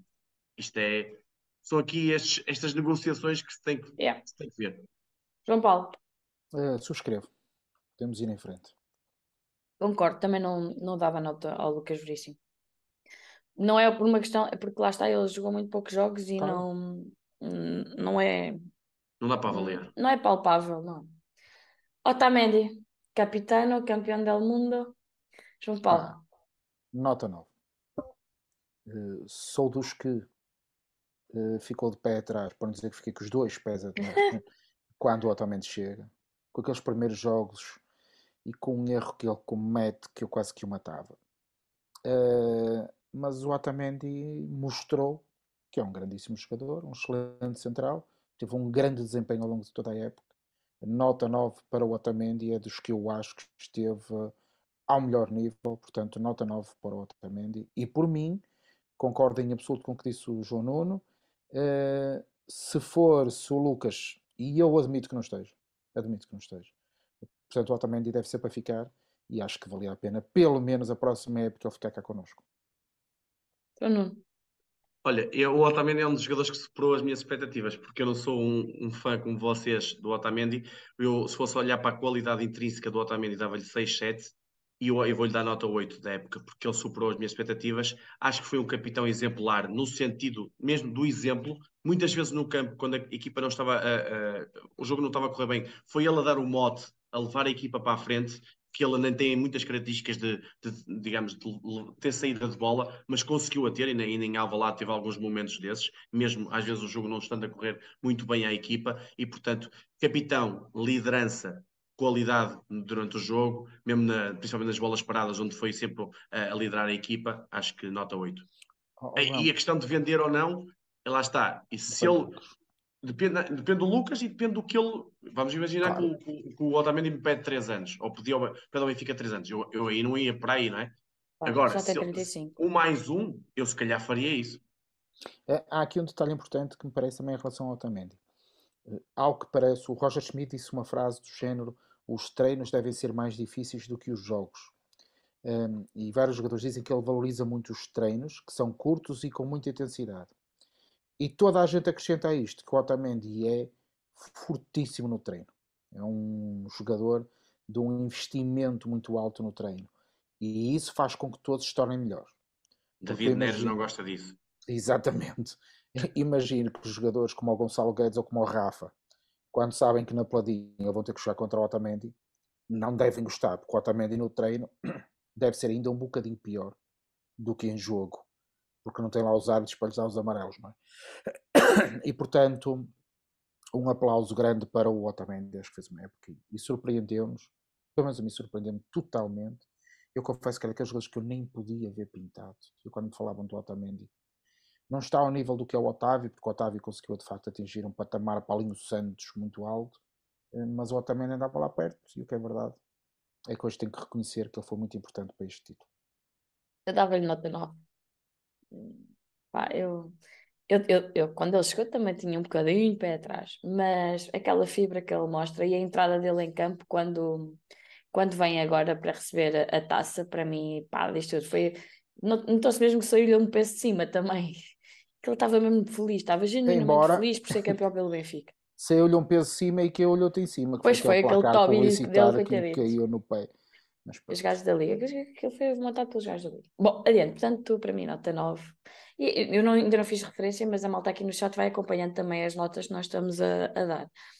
Tudo, tudo é, eu tenho, a coisa está mais ou menos. Tá. O pessoal fica campeão, um fica ganha, dá tudo bom. Eu sou muito mãos largas e o João Nuno nem tanto. Uh, Grimaldo, João Nuno. Pronto, é aqui que eu, que eu dou o MVP ah. da época. O MVP da época para mim é claramente o Grimaldo, uh, pá, acima de todos. Eu dou 9 e dou 9 com toda a justiça. Pá, acho que o Grimaldo, a consistência de rendimento a níveis de topo, do primeiro jogo ao último jogo da época, foi fantástica, foi o melhor ano do Grimaldo. Tenho mesmo pena, e eu não estou aqui a falar do rendimento do campo, já lá vou a outra parte. Tenho mesmo pena que ele saia, Porque assim, eh, ele teve sete anos e meio do Benfica. Digam lá quantos jogadores é que tiveram sete anos e meio do Benfica com esta qualidade. Pá, o último, se calhar, foi o Nico Gaetan, assim, muitos anos do Benfica. O, o Luizão, e, pronto. Não é normal hoje em dia, no futebol atual, ter muitos jogadores com muitos anos de clube. E, o, e rendimento elevado. Normalmente, quando tem rendimento elevado e vem para aqui jovem, como veio o Grimaldo, mais tarde ou mais cedo sai. O, o questão do Grimaldo teve um ou outro ano com menos qualidade, sim, mas, o, mas sempre a um nível bom e este ano passou, passou os limites, digamos assim, teve mesmo muito bom ofensivamente. O contexto coletivo, e aqui é uma, uma, uma grande, uma, uma, coisa muito boa que o Roger Smith fez, foi esconder as debilidades do Grimaldo. Hoje, se vocês pensarem assim, que erros é que o Grimaldo cometeu a nível defensivo? Muito poucos. Porquê? Porque o coletivo ajudou a proteger a, a parte defensiva, que é menos boa do Grimaldo. E o Grimaldo melhorou em todos os aspectos. O futebol que o, Roger meteu em campo é mesmo perfeito para ele. Pá, e, e, acreditem ou não, vou ter muitas saudades do Grimaldo, jogador, porque do Grimaldo, eh, ser humano, identificação com o clube, cedo se percebeu que ele não tem assim muita. É um jogador que vive no seu mundo, gosta, tem muito jeito para jogar futebol pá, e, eh, e acabou por nos dar uh, muitas alegrias, no sentido de dar muita qualidade às nossas equipas, e por isso, para mim, desde, desde já, o MVP da época. Muito bem. Uh, para mim também leva nota 9. A malta aqui no chat estava a fazer referência que ele não, também não teve muitas lesões e foi praticamente totalista. E é verdade, é um jogador que até propensa isso e não, não teve assim tanto tempo fora, fora dos salvados. Portanto, obviamente, a nível desportivo, tenho pena que o Grimaldo saia, mas é a decisão dele. E vamos ir buscar mais um.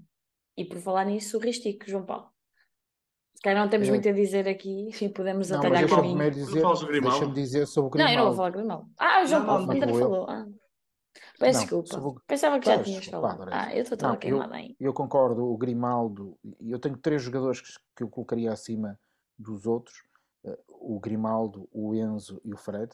São os três jogadores que eu acho que, que foram, para mim, os três jogadores melhores da época. Eu vacilei muito entre os três e não consegui, não consegui escolher nenhum. Vou dar na mesma também a nota 9, que foi o critério uhum. que eu usei. Uh, os jogadores que eu acho que estiverem muito bom nível, nota 9. E vou dar um 9 ao Grimaldo, seria o 9.1, um 9.2. Uh, sim, concordo com tudo o que o João disse, o João Nuno. Foi um dos melhores jogadores do, do, do Benfica. Algumas vezes chegamos a dizer aqui que ele era o nosso melhor número 10. O João Nuno chegou a usar algumas vezes essa, essa expressão. E, e eu concordo, grande época do Grimaldo. Um excelente defesa esquerdo, um excelente médio esquerdo, um excelente extremo esquerdo e um excelente número 10. Opa, grande época, muito bom para o Grimaldo. Oh, Mag, deixa-me só dizer uma coisa em relação ao Grimaldo.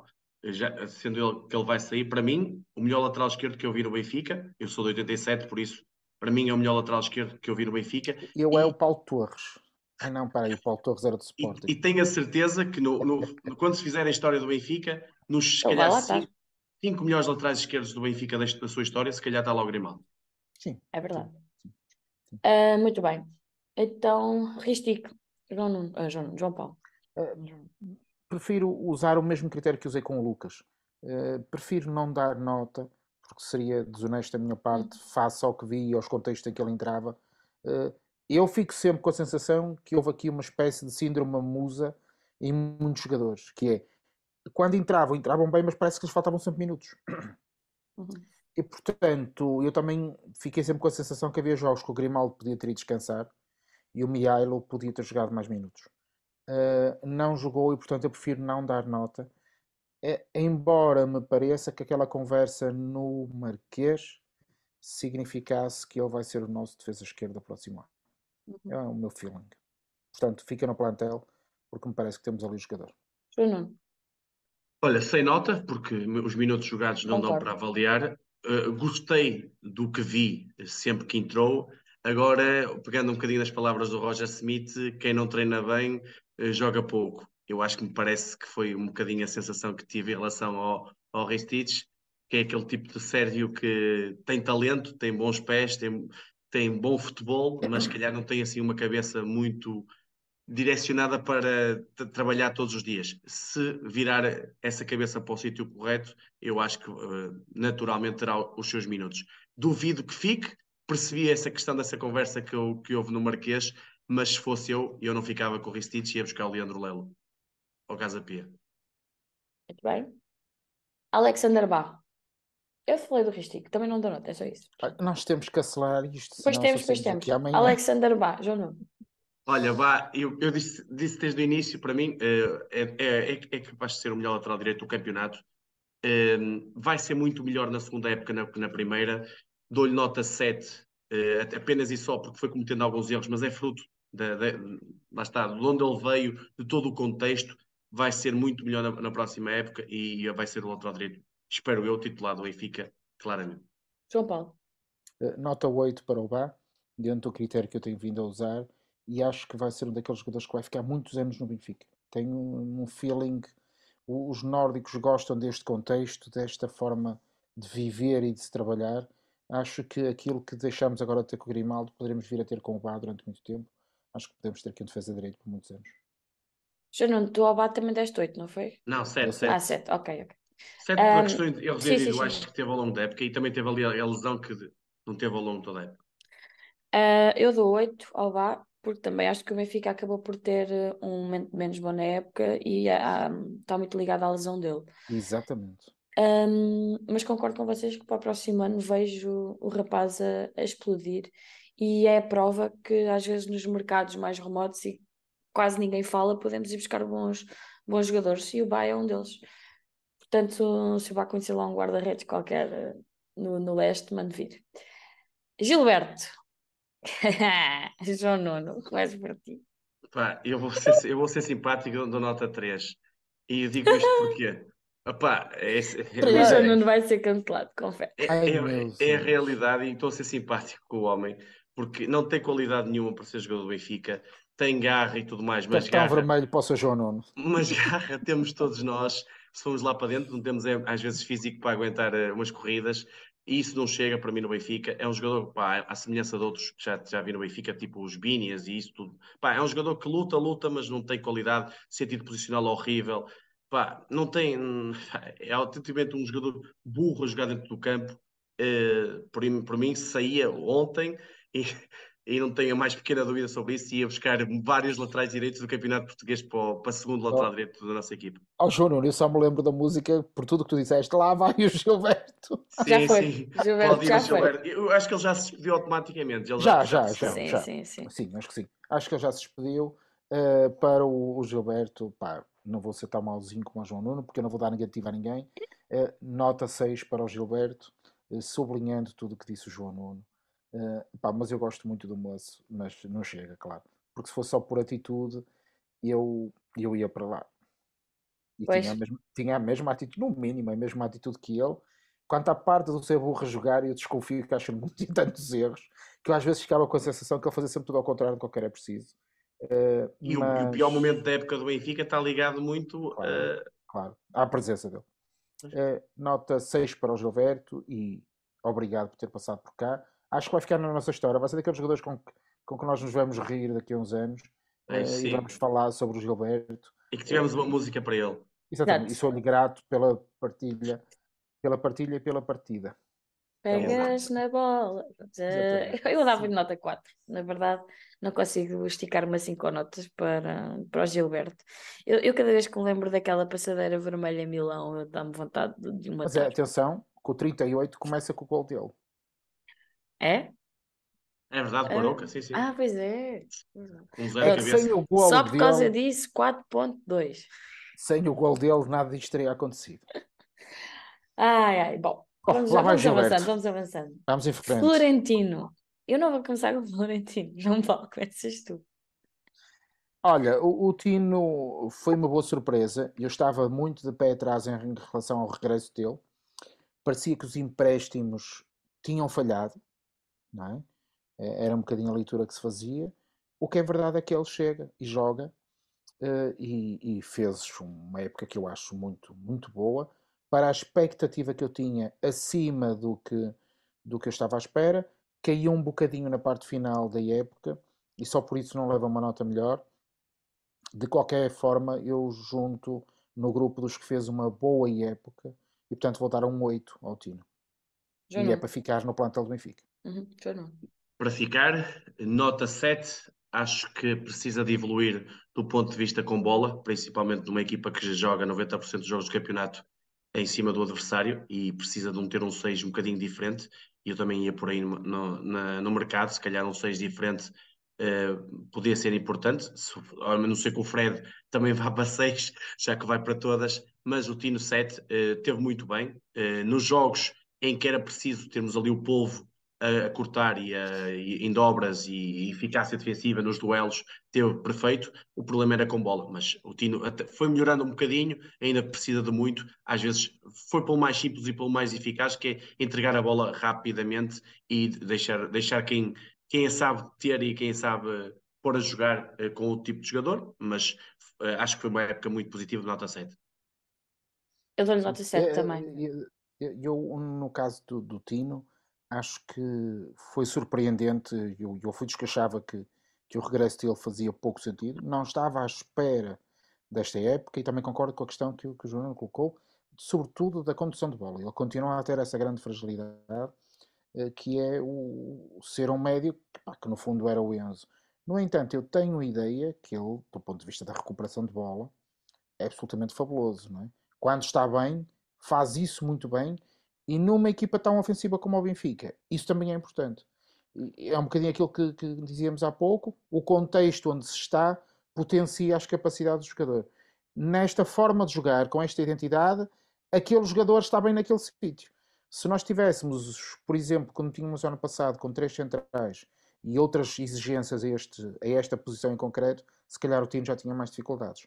Portanto, mais um exemplo de que a, a construção da equipa que o, o arranjo que o, que o nosso treinador fez para a equipa potenciou o que de melhor o time tinha para dar e escondeu um bocadinho as fragilidades dele. Mas em síntese, uma nota 8, porque eu acho que ele fez uma boa época. É, eu concordo, João. Eu vou só falar aqui um bocadinho mais do, do Tino, em que para mim era completamente. Eu não sabia de que estado é que ele vinha, porque para mim eram dois empréstimos falhados, tanto ao Mónaco como ao Getafe. E eu estava muito pé atrás, porque o Tino saiu uma coisa do Benfica para aqueles empréstimos e ninguém sabia como é que ele, como é que ele ia voltar. Não venham dizer que andaram a ver todos os jogos do Mónaco e do Getafe todos os fins de semana, que eu não acredito, muito menos quando ele não jogava, na maior parte do tempo. Portanto, como é que eu ia olhar para um jogador que com o Lage foi super importante, como é que eu vinha, como é que eu ia olhar para um jogador que ia entrar num Benfica completamente em construção. A verdade é que o Roger soube apostar no Tino e desde o início da época Tino e o Enzo, eu até falei aqui muitas vezes que era o Florenzo, Tino e o Enzo foram uma dupla do meio campo do Benfica e que não mexia. Não mexia. Concordo que no final da época também com, com a entrada do Orsnes já foi, já foi um pouco diferente o, o Tino que nós apanhamos e também eu, eu acredito que foi um bocadinho juntar de uma época de cansaço, porque ele foi dos que teve mais jogos no início da época e nas pernas e ressenti um bocadinho isso no final, e no final da época do Benfica também já pedia outras coisas. Uh, mas eu acho que continua a estar ali um, um, um, grande jogador para o Benfica e é prata da casa. Ainda bem que ele veio, ainda bem que ele foi aposta. Tinha muita, muito receio da cabeça dele, e eu falei, foi isso que eu falei no início da época. Eu nunca disse que ele não tinha qualidade para o Benfica. Eu disse sempre que o problema poderia ser da cabeça dele e podia não estar focado completamente no futebol em si. E não que ele não fosse uh, bom jogador e um jogador a ter em conta no nosso plantel. Eu tenho pá, N, N opiniões uh, favoráveis sobre o Tino, se vocês quiserem ir desenterrar. Portanto, o Tino para mim fica, porque eu acredito que ele será um, um, jogador muito, muito importante para a próxima época. E talvez, porque não, muitos, muitos anos do Benfica. Também sente o Benfica como nós. E isso para mim também é meio caminho andado para, para, se, para ter um jogador no plantel que sente o Benfica e consegue passar aos outros que vão chegar aquilo que é o Benfica. E o Tino leva um bocadinho isso, isso ao peito. Espero que ele de facto tenha sempre o foco no futebol e que não o perca. É só isso que eu tenho a dizer sobre o Tino. Portanto, nota 7 para o Tino. Muito bem. Uh, Orsnes, aqui, nosso bacalhau norueguês. Já não lembro quem é que vou, mas é para o João Nuno, não é, João Nuno? Não eu estou aqui a alternar mas... entre vocês, mas olha, vai para, vai é, para 8,5, 8,5, claramente para ficar e para a próxima década, entre aspas, em Opa, qualquer lugar, do, em qualquer lugar do, do, do campo, ou, em, a brincar, mas mais no meio campo, eh, época claramente de top, só não o ponho ao nível do Grimaldo, depois ponho ali numa, logo numa segunda linha, só por causa do início, porque o Oshness no início não era titular, se bem se lembram, eu creio que ele começou a ser titular ali perto do jogo do Dragão, não foi logo no início, portanto não assumiu logo eh, essa preponderância, mas desde que assumiu é, é, é, ele mais 10, é um jogador eh, que faz tudo bem. Eu, eu, costumo dizer que ele, ele não é fantástico em nada, mas faz tudo muito bem em tudo. Pá, e é um bocadinho assim que eu vejo o Fred, é, é, é o nosso bombeiro, é o nosso. É um bocadinho. É, tem, alguma criatividade, sabe, sabe estar com bola, sabe estar sem bola, faz tudo bem. Pá, e portanto é um jogador eh, fantástico que, que quer manter no Benfica por muitos anos e se calhar até uh, dar-lhe ali um papel mais de liderança, agora que o Grimaldo vai sair, mais papel de liderança dentro do balneário, se calhar não era mal, mal pensado. Eu não sei se ele tem esse perfil para ser líder. Que eu acho que ele é muito, muito mais recatado. Não, pois, às vezes, às vezes engana isso, atenção. É verdade. O João Mário é a prova disso. Olha, pronto. O João Mário é a prova disso. Bom, uh, João Paulo, Orsnes, uh, Frederico, para os amigos. Pela ignorância que eu tinha, porque eu não o conhecia, eu já o tinha visto jogar, mas confesso que não me tinha chamado a atenção, porque ele não é aquele jogador que numa equipa de gente desconhecida chama a atenção. Não é um jogador de YouTube, é, é um jogador de estádio. Tal Exatamente. Tal é aquele, é, indo ao mesmo exemplo há pouco, é aquele miúdo que está sentado lá atrás e quando chega ao dia do teste, top, sabe tudo, não é? é e portanto eu diria que o Fred para mim está ao nível do Grimaldo, por eu não o conhecer, até o colocaria um bocadinho um bocadinho acima. O Fred, para mim, estaria ao nível do que esteve o Enzo, como o melhor desta, desta época. Vou dar nota 9, 9.1, 9.2, mas será um 9. Opa, jogador absolutamente surpreendente. Estou, estou fascinado com ele em quase tudo o que ele fez, embora também tenha que dizer em um da verdade que não é defesa direito. E espero que não se repita a necessidade de colocar o Fred uh, a defesa direito, porque eu não acho que seja para ele e para a equipa a melhor, a melhor opção, mas uma grande época e uma boa surpresa. E eu gosto que o Benfica faça isto, que vá buscar jogadores que são caros, para a nossa realidade foi um investimento com algum significado, mas que chegam e percebes que são, que são melhores. Que baratos. E é o que está acontecendo. Saem muito baratos. Caros, caros, caros, são aqueles que a gente compra e depois... É o Balboa os valores desta vida, não é? Esse é que são É verdade, esse é que são uh, uh, Meio a sério, meio a brincar, eu acho que uh, ele é o simétrico do, do, do Gilberto. O Gilberto, quase tudo que faz, faz mal, e este, quase tudo que faz, faz bem. Portanto, este era o menos Gilberto, o anti-Gilberto, ou seja, posso dizer. Portanto, se, lá vai o, se lá vai o Gilberto, venha para cá o fica, fica Horseness. Eu espero que não seja para, para vender por dinheiro nenhum, espero eu, não é? porque jogadores destes, eh, não sei se há algum. Portanto, fica, e fica por muito tempo, espero eu. Fred, nota 9. O Francisco António diz que ele tem uma cláusula muito baixa, devia ser 50 aumentada. milhões, sim. Se calhar é uma questão a rever. Para a mim. De muito baixo, a minha é mais baixa, eu vendo-me por menos. 50 milhões. Muito bem. Para mim, nota 9. Bom, e vamos ter que. São quase 11 da noite. Eu amanhã é. trabalho. Ah, pois é, temos que, temos que acelerar isto. Portanto, acelerando, João Mário, João Paulo. Tu 1 a 10. Tu usas a expressão ah, tenho... acelerar. Ah, desculpa. Tu usas a expressão acelerar e eu falas começado, não, tinha começado pelo João. Não. Uh, agora é sim, Não, mas pode ser João Mário. Uh, João Mário, nota 8. Acho que fez uma, uma boa época.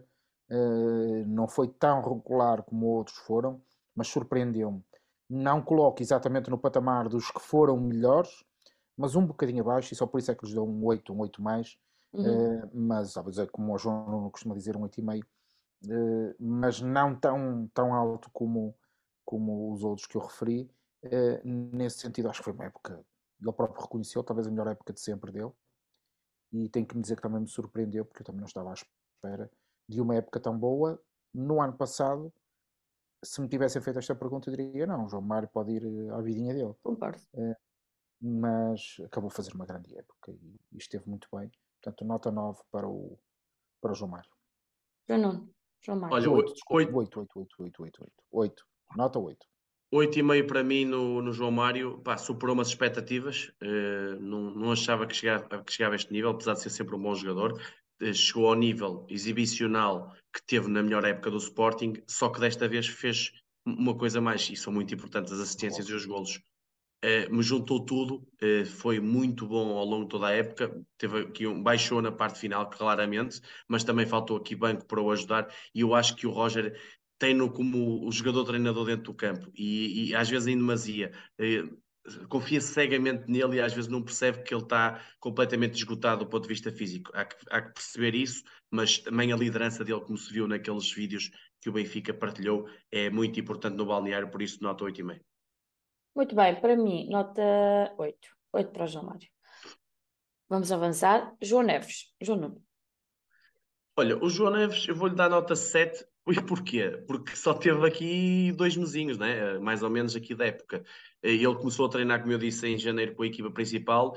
Eu acompanho as camadas jovens do Benfica e eu, ao contrário do que eu vejo aí dizer, eu não vi isto tudo no, no João Neves eu via qualidade, mas também via qualidade no Tiago Dantas e não teve o mesmo resultado, não é? Pelo menos por agora ainda não teve o mesmo resultado. Eram jogadores um bocadinho semelhantes, sendo que o João Neves é, é melhor defensivamente, mas o Tiago Dantas também tinha um bom papel ofensivo na, na, na, formação. O João Neves veio com uma mentalidade que eu acho que é a mentalidade da Roger Smith. A tal intensidade, a tal, o pequeno João Moutinho, digamos assim, que mudou a parte final do Benfica e ajudou-nos a, a, a levar para o título. Por isso, nota 7. Não é mais porque só teve dois meses. Concordo. Nota 7 para, para os dois mesitos do, do João Neves, o nosso Jon Snow. E há muito por vir ainda, de certeza. João Paulo. Eh, eu vou dar um 8, uhum. Eh, porque ainda não usamos aqui a palavra atrevimento. Eu gosto do atrevimento dele. Aquele puto que chega ali, não, prof, eu sei tudo, é para ir ao quadro resolver, eu vou. E ele vai. E eu gosto disso.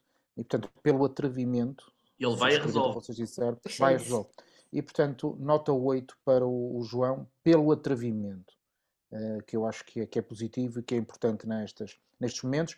Eu acho que ele foi impactante, com aspas, porque não é exatamente a mesma coisa, mas eu acho que quando nós falamos de entrada do João Félix no último título que tivemos, eu acho, ou como o Renato no outro uhum. anterior, e este vai ficar marcado pelo João Neves, embora eu acho que ele não tenha tido exatamente o mesmo impacto que os outros dois tiveram.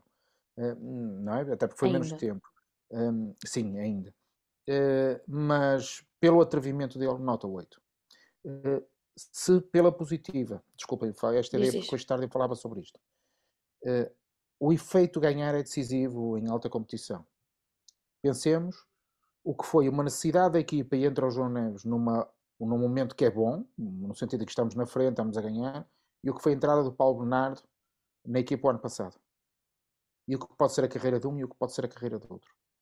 Uh, e se calhar todos nós tínhamos muito mais expectativas sobre a entrada de Paulo Bernardo Verdade. do que tínhamos do João Neves. Portanto, a toda a gente que nos está a ouvir, toda a gente que acompanha estas coisas, isto não é uma ciência exata, está muito longe de o ser, uh, e portanto vamos todos Por isso é que tem piada. É. Exatamente. É. Um, vamos todos pôr os pés no chão, porque o João Neves não se transformou de repente no, num, num Iniesta, num Xavi. Calma. Eu acho que foi o António Silva que afinal, no final do jogo de Santa Clara ele chamou o nosso Aymar.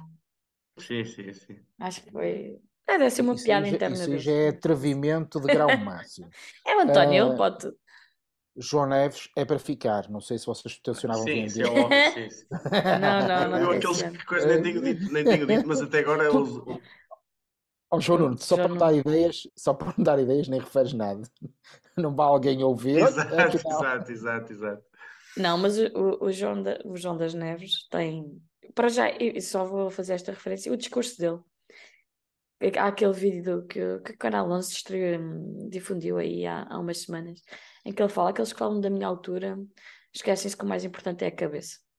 Pronto, está feito. Para João Neves, para mim, é tão miúdo completamente cheio, cheio de qualidade e quero ver agora ele aí na seleção. Tenho curiosidade.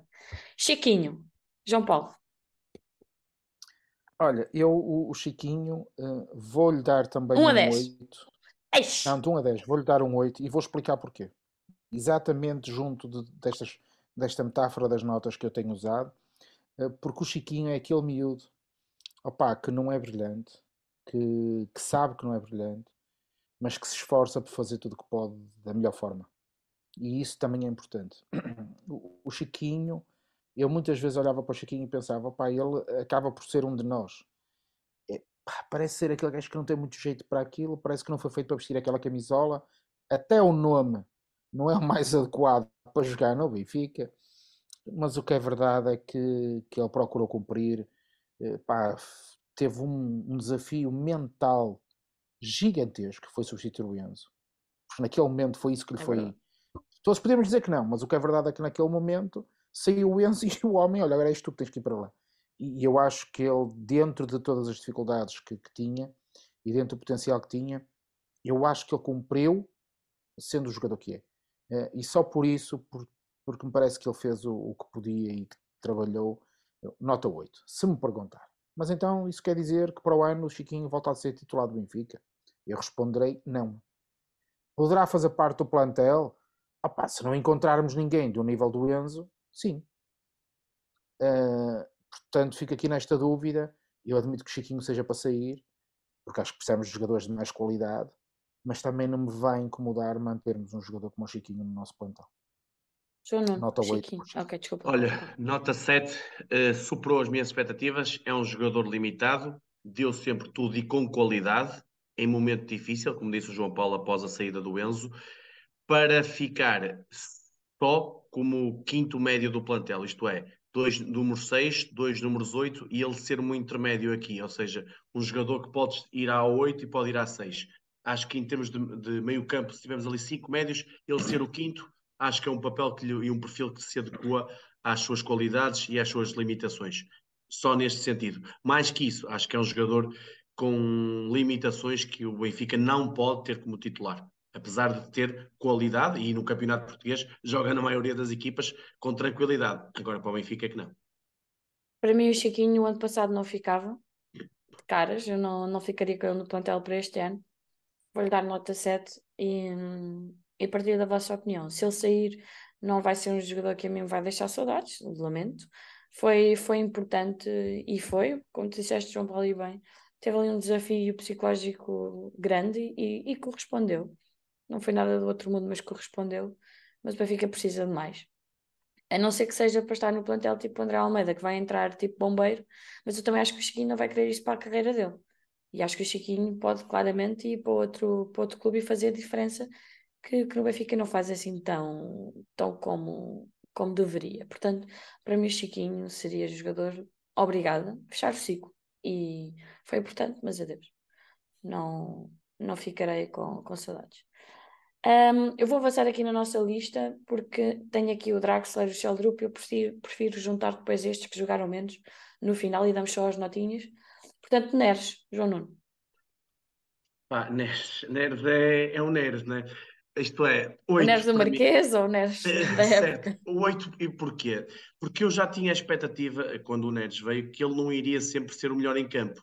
É um jogador que, se, se tivesse manter oh, lá está, como o, o Grimaldo, mantivesse ali a bitola em alto nível, não estaria no Benfica com a qualidade que tem. É um jogador superlativo, é um jogador com uma criatividade imensa, é um jogador que tem um melhor, a melhor tomada de decisão do Benfica, é um jogador que foi muito importante, que eu acho que o Roger Smith tem ali alguns problemas de educação com ele, porque é um jogador que foge à rigidez alemã, ou seja, aquela maluqueira dele, às vezes mexe com ele de forma positiva e também de forma negativa, se calhar não é o melhor a treinar, mas depois no jogo é o melhor a decidir, e isto na cabeça do Roger Smith é um bocadinho um, dois mundos diferentes, mas nota 8 porque é um jogador claramente para ficar e para ser titulado do Benfica.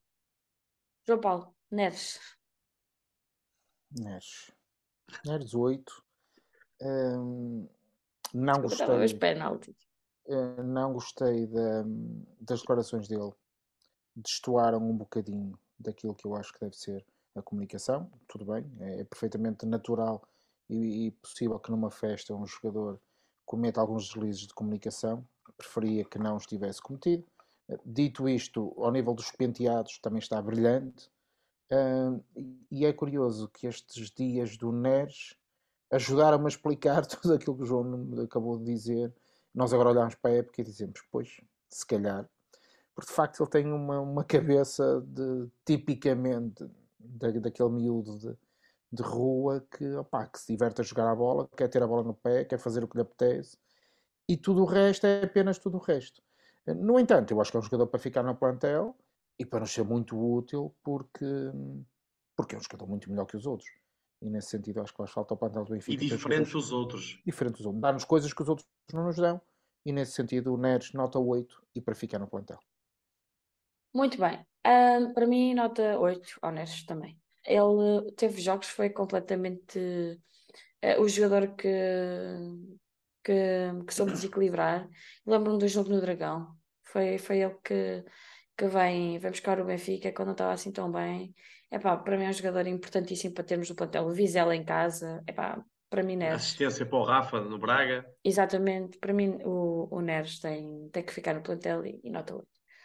Uh, Gonçalo Guedes. Ah, Gonçalo Guedes, eu acho que não é injusto também dar nota. Porquê? Porque foram muito poucas as intervenções dele, teve duas lesões. Agora, mas a dar nota, eu dava-lhe nota 6 e sempre pela positiva. Porquê? Porque sempre que entrou, eu lembro-me do primeiro jogo com ele, que dele, creio que foi contra o Santa Clara nos Açores, marcou logo. foi, sim. logo e, hum, e viu-se logo ali o que poderia dar ao, ao nosso futebol. Só que também as lesões o impediram.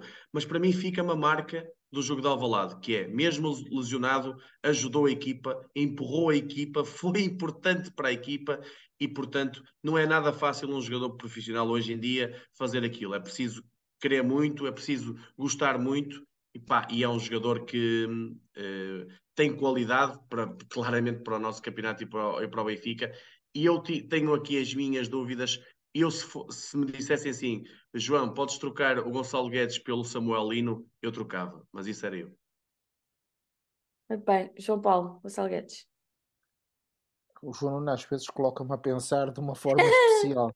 Nunca tinha pensado nisso. Hum, pá, Gonçalo Guedes, é questão física, não é?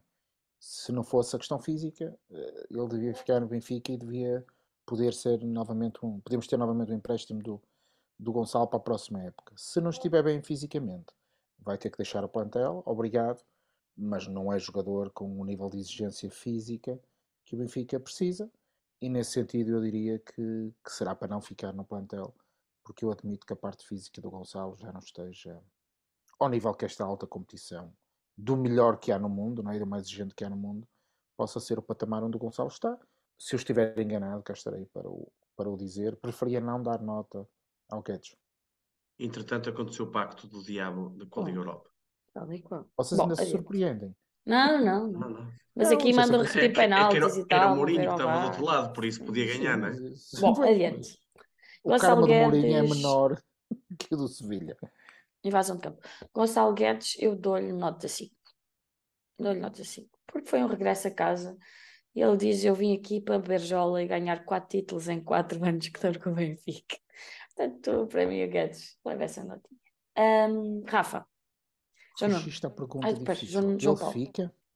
Ah, para mim ficava, e acho que os termos físicos até podem ajudar nisso, mas tinha que ser bem recuperado fisicamente. Mas para mim Mas ficava a com o questão dele, dele ficar é que se calhar só por empréstimo, É mais um ano de empréstimo. Exatamente, sim. É, é uma Mas questão complicada em termos de negocial. Agora, Eu ficava eu, com ele. eu gostava de ficar com o melhor Guedes, mas parece-me que o melhor Guedes eh, é Já difícil não. ter. Mas Mas eu ficava com ele. Estavas a dizer qual é o jogador? O Rafa agora? É o Rafa, sim. O, o Rafa, o Rafa é, é, um, é, um, é um segundo Neres. E porquê? Porque o Rafa é um jogador especial. O Rafa é uma pessoa que não fala com ninguém, entre aspas, é uma pessoa que não fica muito Mr. feliz. Candy Crush. Não fica muito feliz por ganhar eh, títulos. É uma pessoa assim, pá, do outro, está noutro mundo. Agora, dentro do campo, é um jogador especial. E para mim, eu dava-lhe 7,5. E porquê? 7,5 porque foi um jogador é, o que o meu Rafa sempre, falta-lhe decidir melhor, mas foi importante em alguns golos decisivos durante a época. Braga. Pois, é, apesar de que se pense, se vise- se lance bem, ele não remata muito bem à baliza, ele quase que fecha os olhos e remata. Mas pronto, é o Rafa, o Rafa é isto. Na primeira fase da época teve muito bem, eu lembro-me daquele jogo que para mim é o jogo mais perfeito contra a Juventus dele, que podia ter, lá está, podia ter feito um hat-trick e o 5 a 1 naquele momento, e não faz, foi Rafa também, mas pá, se calhar até injusto, eu dou-lhe nota 8 porque é um jogador, de- o maior desequilibrador se calhar do, em velocidade de- do campeonato português de longe, é um jogador que a- com essas debilidades todas foi muito importante e por isso nota 8. São Paulo, Rafa. 9 ao Rafa. O Rafa é tudo isso, mas é de facto um jogador incrível. E eu estou sempre na expectativa que ele faça melhor, que desta vez decida melhor, que consiga fintar dois e mais um e rematar e tal. Epá, nota 9, eu acho que o Rafa é um jogador absolutamente extraordinário. E atenção, E- desculpa só uma coisa, João Paulo, eu ficava com o Rafa, só Sim. que não lhe faziam, eu acho que ele termina contrato, ou falta um ano para acabar o contrato, eu não ficava, eu não fazia muitos anos de contrato, porquê? O- A, a grande, eh, ou seja, a melhor coisa que o Rafa tem chama-se velocidade. O Rafa com a idade vai perder um bocadinho de velocidade. Se a perde, deixa deixamos de ter o Rafa desequilibrador e, portanto, há que ter calma com os anos de contrato que se pode dar ao Rafa. Sim, estamos de acordo. Mas para Eu a próxima nota. época Diz, faz parte do plantel, não é? Sim, sim, sim. Ah, claro. Eu dava-lhe nota 8. Dava nota 8 ao Rafa e, obviamente, que é para ficar. Que ele, quer queremos, quer não, é, é importantíssimo na dinâmica da equipa. Eu vou ter sempre na retina aquele jogo com a, com a Juventus em casa. Pá, para mim foi, foi o, o expoente máximo do Rafa este, este ano. Muito bem, Gonçalo Ramos. Aqui vamos entrar um bocadinho. Uh -uh. João Paulo, Gonçalo Ramos. Olha, nota não. O, jogador que marca os gols que ele marca tem que ser. Não é na questão de ficar ou sair. Não sim, é na sim, nota. Já lá vou, já lá vou. É, na, pronto, falhou muitos golos, perdulário, mas destacaria duas coisas. O número de golos que ele marcou, que é muito bom. Tomaria que todas as épocas tínhamos um jogador que marque 30 golos. Não é? Uh, e depois o compromisso dele, aqui está mais uma vez aquela lógica da construção da equipa, ele sai beneficiado pelo modelo de jogo que tem, uh, a ajuda que ele dá na defesa, é? ser aquele primeiro defensor. E, portanto, eu acho que o, o Gonçalo fez uma época incrível, a melhor época de sempre dele. A afirmação como titular do, do Benfica de pleno direito, este lugar é meu, e nesse sentido eu acho que o Gonçalo tem que ficar para cumprir eh, a próxima época no Benfica se me disserem estão aqui 80 milhões, ó oh, meu amigo, até posso ir levá-lo ao aeroporto. Quer dizer, 80 milhões são 80 milhões, não, não há muito para dizer sobre isso. Mas por mim, ficava no plantel do Benfica. Nota? A nota?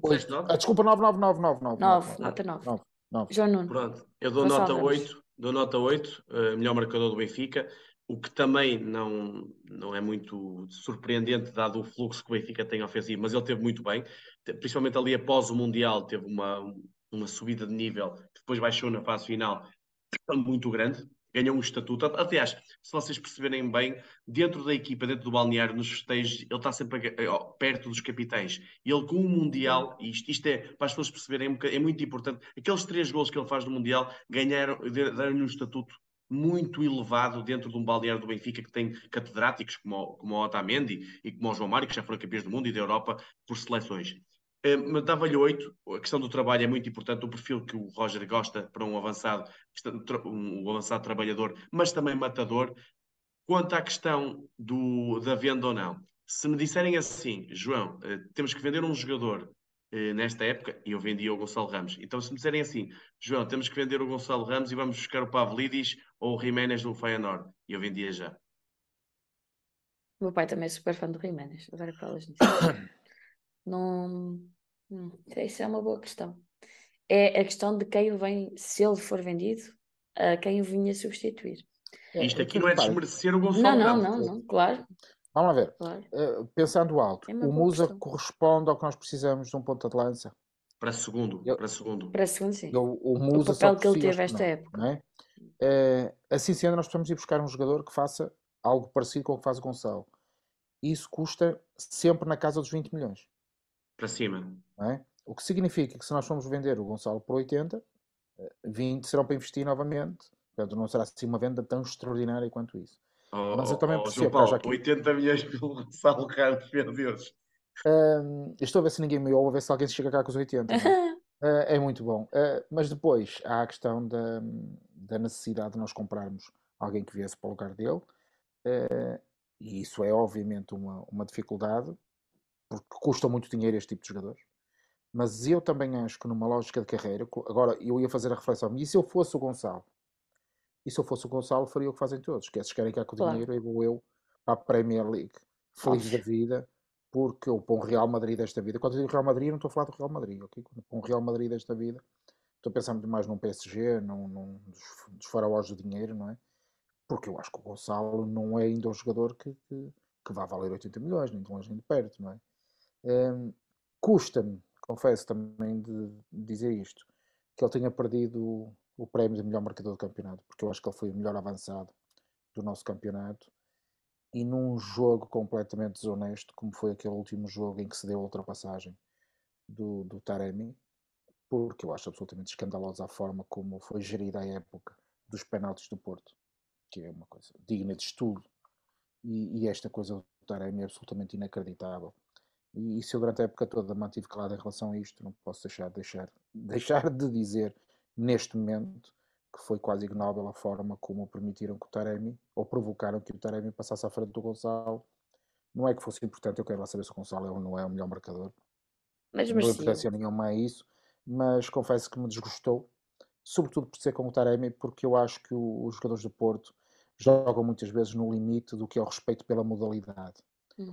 Aliás, em muitas modalidades acontece isso. Os jogadores do Porto, e sobretudo no hóquei e no, e no futebol, jogam muito nos limites do que é o respeito pela modalidade, e nesse sentido eu acho que, que foi muito mal para a modalidade que um, um jogador que é trapaceiro, como, como o é muitas vezes, porque procura jogar com o jogo e com o que ele sabe do jogo, com a inteligência que tem, eh, para, nos limites, sacar penaltis.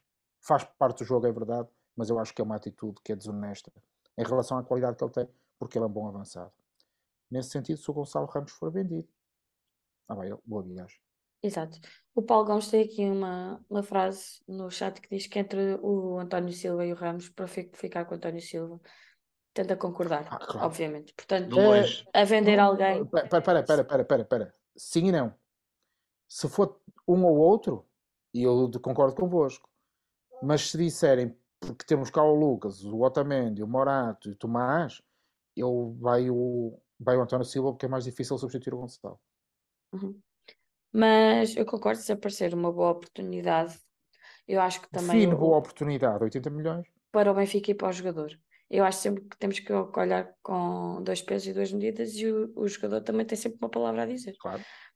Portanto, é, se ele sair, sai. É, eu vou-lhe dar nota 8. Ah, continuamos. Ok, então aqui na lista do Falta o Transfer é? Market. Sim, na lista do Transfer Market eu vou passar então o Tankstead, depois falamos de, de, de, de todos. Falamos do Musa e depois do Enzo. A malta já estava aqui no chat a achar que nós não íamos falar do Enzo, mas eu deixei para o fim porque obviamente ele saiu meio da época, então quisemos dar prioridade a quem fez a época completa. João Nuno, Musa. Musa 7. Pá, eu aqui batalhei um bocadinho sempre a favor do Musa e um bocadinho contra o Gilberto. Na altura estava muito mais pessoal a favor do Gilberto e contra o Musa. O Musa foi muito castigado pela forma e, por onde, e pelos meios de onde veio. Boa Vista, questão Paulo Gonçalves, mas o que as pessoas têm que olhar é para o rendimento do Musa. Ter um suplente daqueles é ótimo, é muito importante, dá-te pontos e é um jogador que eu acho que, principalmente o, o Rui Costa, tem muito, acredita muito nele. Eu lembro-me da entrevista que ele deu na altura a falar do mercado, que ele falou do Musa de uma forma especial, até lhe falou da seleção da Croácia. Ele já vai agora à seleção da Croácia Verdade? e eu acho que tem potencial ainda para ser melhor e eu acho que na próxima temporada vai ter mais oportunidades e vai fazer mais gols e eu acho que vai cair um bocadinho mais no gol dos benfiquistas. Nota? Sete. Sete. Sete. João Paulo, Musa. 8. Eh, Porque dentro da missão que tinha, cumpriu sempre essa missão- de forma muito positiva e pareceu sempre que estava a pedir mais minutos.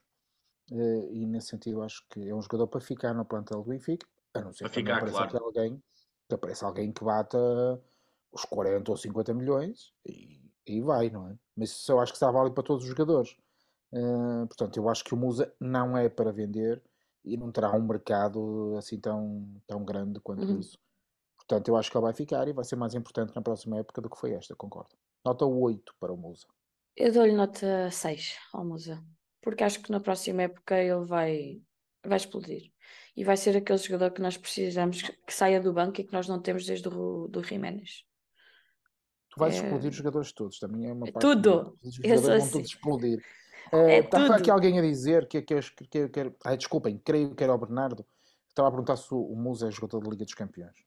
Não, eu acho que não é jogador da Liga dos Campeões. Não sei que é um Os jogador da Liga dos Campeões. É aqueles que nós não dizer. temos dinheiro para ir buscar. Mas os jogadores todos que estão na Liga dos Campeões não são todos jogadores da Liga dos Campeões. Claro. Porque isso era preciso ir ao plantel do City, em que todos eles, se calhar, são jogadores da Liga dos Campeões. E não é? mesmo assim tem um Kyle Walker desta vida. Não é um Exatamente. jogador. Portanto, eh, se o Musa é o melhor avançado da Liga dos Campeões, não, não é. Mas o Gonçalo também não é. Eh, mas acho que é um jogador para ficar no nosso plantel. Estamos a falar do segundo avançado do Benfica. claro. Esse é o papel Exatamente. dele. Muito bem. Então, Enzo. João Nuno. Olha, eu vou ser polémico ou não. Eu dou Ui. 8, 8 ao Enzo. Para mim, eh, eu, eu- se ele continuasse na época, se calhar estaria muito perto do 10 ou 10, porque o Enzo é um jogador de top mundial e nós não temos nenhum jogador de top mundial. E quando eu falo top mundial, é mesmo top mundial. É um médio incrível dentro do campo, catapultou-nos para um nível brutal nos primeiros meses de temporada. Teve uma atitude, eh, saiu e por isso é que lhe dou nota 8, mas com muita pena minha, porque eu acho que com o Enzo, o tal programa de depois de 10 de junho, aí podia ter acontecido. João Paulo. Enzo. Ah pá, o Enzo. O Enzo foi o melhor jogador que tivemos cá este ano. Eh, tudo o que o João não disse. É um grande jogador. Eh, ficou. Eu vi alguns jogos de Chelsea depois com ele e, e ficava. Como é que é possível este rapaz ter feito isto? Eh, mas fez. E sobre isso eu não tenho nada a dizer. É profissional, é um trabalhador como os outros. Todos nós temos o dever e a obrigação de procurar aquilo que achamos que são as melhores condições para eh, a, a nossa vida. Eh, e a prioridade, obviamente, desta gente não é exatamente a mesma que a nossa enquanto adeptos. E, portanto, se eu acho que ele fez uma má opção de carreira, tal como eu acho que o João Félix fez duas más opções de carreira, eh, e às vezes assim se estraga uma vida de, de, de sucesso desportivo, mas com um gigantesco sucesso financeiro. Eh, e portanto, o que é que eu tenho a dizer do Enzo? O gajo é muito bom e foi para mim o melhor jogador do Benfica esta época. Vou-lhe dar um 9, porque enquanto cá esteve foi absolutamente brilhante. Isso eu não lhe dou 10, porque ele não esteve cá o resto da época. Nota 9 para o Enzo, foi o melhor jogador da época do Benfica. Concordo. Nos seis meses, seis nem foram bem seis meses que o Enzo cá teve, nota 9, que é para não lhe dar o 10. Há um Benfica antes do Enzo e um Benfica depois do Enzo. Ao jogador dou-lhe 9, à pessoa não, não consigo dar nota nenhuma. E não vamos estar aqui a ser. eh, não, não vamos ignorar que ele jogou no Benfica e que, que enquanto ele cá teve, foi, foi de facto o, a, estrela, a estrela mais brilhante da, do nosso plantel e era aquilo que, que o Benfica precisava E, naquela e altura. por isso pá. é que a, a saída dele desiludiu tanta gente. Exatamente, Quando se ilude muito, É a- quando sai, a desilusão é muito maior. É E depois, e depois de sabermos que, que lhe foi oferecida a oportunidade de ficar, mesmo já tendo a contrato assinado com o Chelsea, que isso seria no início, no final da época, depois de sabermos isso tudo, pá, são escolhas. É, é a escolha, a escolha dele, mas O enquanto Brooks ele cá também teve foi saiu. melhor. é? É verdade. Exato. O Brooks também saiu, portanto o fator aqui não é o ele sair, é o que fez enquanto cá esteve. Exatamente, Eh, exatamente. E Portanto, enquanto cá esteve, acho que para mim, foi. E para nota mim, 9 e para mim quando saiu o sorteio da, da Champions, aquele mítico sorteio que nos meteu assim no, no caminho Sim, menos difícil, é verdade. acho que toda a gente pensou assim: se tivéssemos o Enzo, o que é que poderia dar? É verdade. Portanto, para mim, nota 9. Eh, sendo curioso que no Dragão ganhámos o jogo com ele a ao Quando ele sai, é verdade. Sim, É, é mas, e- mas eram com condições um bocadinho especiais. Contra Sim, 10, sim, é sim, um sim, sim. um Claro, bocadinho. claro. Pronto, Mas sim, fez o hum, pior jogo pelo Benfica. hein? É verdade. Vamos então. Não sei, aquele jogo de Braga, desculpa, aquele Ah, mas de aí eu acho que ele já não estava no Benfica. Pois, Exato, exato. já não era Eu dizer isso. Era isso. Ah, vamos então. Eu só, agora eu acho que só importa irmos diretamente às notas. Portanto, vou fazer aqui um bate-bola com as notas deste que, vou- que vos vou dizer. João Paulo, Sheldrup, Não dá para dar Eu, não, Esses eu não não dar. Não, não? congelei. Não, não. não. Draxler, Eu não, eu não tinha congelado, foi mesmo do tipo. Draxler. Opa, gosto, deixa-me só dizer sobre o Draxler. Notava-se que havia ali qualquer coisa de especial no moço. A forma como ele falou agora no fim, em que nos pede desculpa por não ter conseguido ser melhor do É que de foi. homem. É, é, é. E não é habitual no futebol, em que eles são todos muito egos gigantes e ele ter essa capacidade de assumir essa Cultural é diferente. Claro, claro. E, e de enquanto pessoa dizer, olha, desculpa lá, falhei, e eu devia ter dado mais do que dei. Ehm, não lhe vou dar nota, mas fica. vai- vou ficar com uma boa imagem dele, confesso. Vai ser daqueles jogadores que eu vou dizer, caramba, tenho pena que não tenha funcionado no Benfica. Eh, o que disse para o Gonçalo Guedes, diria para o Draxler. Uhum, bem. Se eu tivesse a certeza que o Draxler ia ficar bem fisicamente, Uhum. ficava com ele para o próximo ano, mas acho que isso não é possível. Mas, mas não podes ficar porque acaba o empréstimo, a não ser Pois que é. tu o compres. Sim, sim. Sim, eu sei, eu sei, eu sei. O... Pronto, pela então, questão, oh, Magda, deixa-me só dizer do Draxler, Draxler, ok. é, é só rapidinho. O Draxler sim, para mim sim. é a maior desilusão da época e um bocadinho como estamos a Por falar um das expectativas, não é? Exatamente, a expectativa era muito alta porque eu gosto do jogador Draxler. Há pequenos pormenores que tu vês, eu vi, eu lembro-me de eu ver em Leiria contra o Estrela da Amadora na Taça Sim. da Liga. Ele recebia, era diferente receber já enquadrado. Pronto, ali pequenos pormenores que tu vês. Agora, não desenvolveu, sempre que entrou não, não foi uma mais-valia e a questão das lesões eh, acabou por eh, complicar tudo e por isso é que é a maior desilusão. Mas nota Muito não, bem. não dou. Muito bem. Também não dás ao Sheldrup? Não, esses, esses não dá para dar nota, Magda. É muito, é muito complicado por 20 minutos, por 50 minutos, por 100 minutos. Então, entrando já aqui, Oh, oh, Magda, mas Diz, também João. numa de balanço da época, é isso. Era do balanço desta que. época e início da próxima. Sim, sim, não, não, não, não era isso. Ia falar sobre os dois jovens aqui. nórdicos. Eh, opa, fica estranho para mim a contratação deles em janeiro para vir integrar o plantel eh, e depois terem tido esta utilização. A não ser que seja para, usando a tua expressão, explodirem no próximo ano. Opa, se for para isso, eu até percebo isto tudo. Se não, confesso que tive alguma dificuldade em entender esta gestão destes dois jovens no, no plantel do Benfica Sénior deste ano e depois aquela coisa do irem à B e aquilo ficava um bocado estranho. Não, correu bem, fomos campeões, mas eu acho que isto não foi assim uma, uma grande gestão de expectativas, embora o facto dos rapazes terem ido ao Marquês nos Hum. tenha ajudado a dizer, uou, isto aqui afinal é loucura, se calhar mais vale a gente continuar aqui que isto vai, isto vai ser fixe. Opa, se tivesse sido isso muito bem. Oh, oh, João Paulo, deixa-me só dizer uma coisinha sobre isso. A expectativa do, do, do Sheldrup é, é muito maior que a do Tankstead, ok? Na minha opinião. E até a idade é completamente diferente. O, o, o Sheldrup ainda é júnior, tem 18 Uhum. anos. Tem, tem 18 anos. A- a- Aqui a questão é que eu acho que eles complicam muito a questão de adaptação. Porque o- vocês podem falar do Fred ou do, do Bá, mas eram jogadores que já estavam na Europa. Na Europa mais próxima de nós, num futebol mais competitivo, estar nos países nórdicos, fazer esta mudança em, em jogadores tão novos, eu acho que eles sentiram muito a mudança de futebol, a mudança de país. E cultural. Pronto, tudo isso eu acho que se refletiu. Se agora, na próxima época, já melhor adaptados, eu tenho que, tenho, tenho que ter rendimento, principalmente o Sheldrup, eu acho que é um, que é um miúdo que pode, pode nos dar muitas alegrias. O o Tankstead, confesso que não era capaz de meter grande. Se tivesse fazer uma aposta, eu não apostava muito dinheiro. Para terceiro avançado, Uhum. pronto. Então vamos fazer uh, um- uma breve introdução à próxima época, até porque já estamos aqui quase há duas horas. As vossas expectativas, o que é que nós precisamos de facto de, de ir buscar ao mercado? Já falamos aqui de algumas saídas, possíveis saídas, possíveis empréstimos, eh, empre- emprestados que nós tenhamos aí, tipo Tiago Araújo, Tiago Gouveia, João Nuno. Olha, antes de a falar da próxima época, eu tenho que falar de uma coisa que estou farto de dizer e estou farto de pensar, que é, lembram-se de 2009, 2010 e depois para 2010, 2011. O que é que foi Sim. fundamental?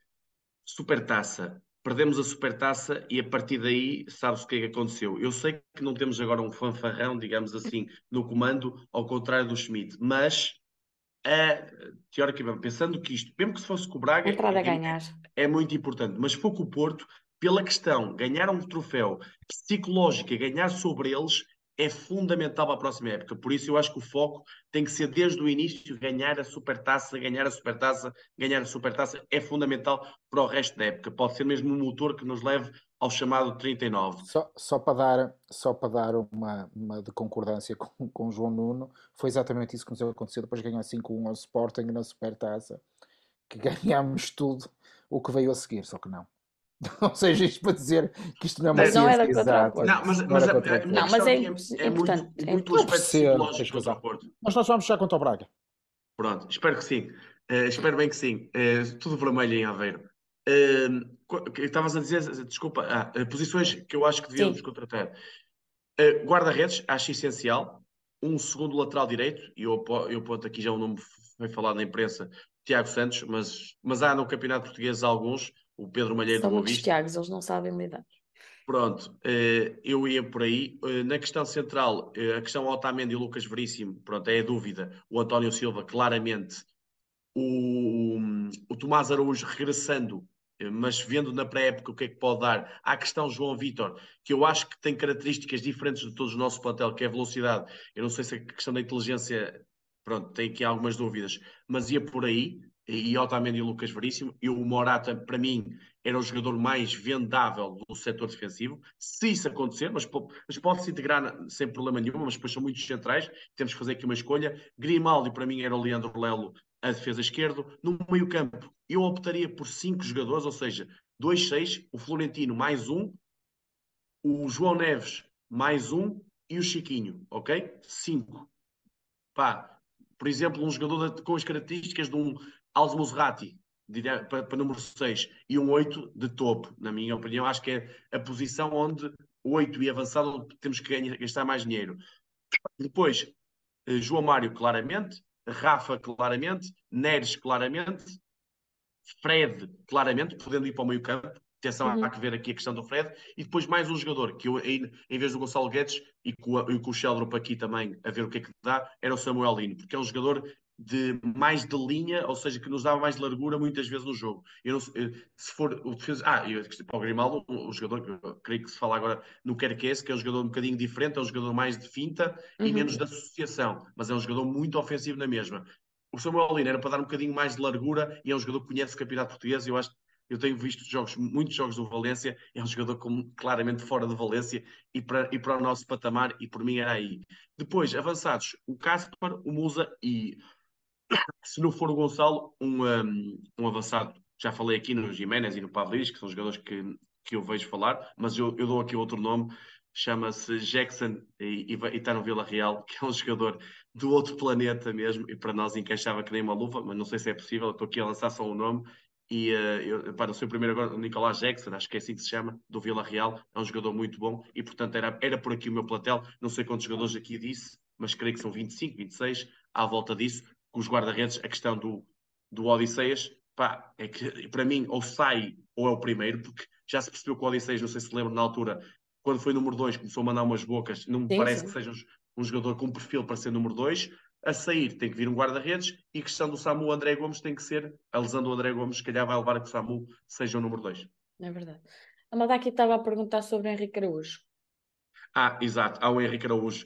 Lá está, é, o Henrique Araújo é, é, é para ver, depois perceber, ou seja, o Musa é para ficar, parece-me claro para o Roger Smith. O Casper é para ficar, se não for, o Henrique Araújo pode ficar nessa posição. Agora, depois luta por um lugar. Agora, não, não acho que seja direto, ou seja, o Henrique Araújo tem que. Sei o Gonçalo Ramos entre o Henrique Araújo, não me parece a melhor solução. Parece-me que o Henrique Araújo pode fazer claramente parte do plantel, mas para mim, como eu tinha dito aqui no, na altura do empréstimo do Watford, se ele for emprestado a um Estoril desta vida, parece-me a melhor solução.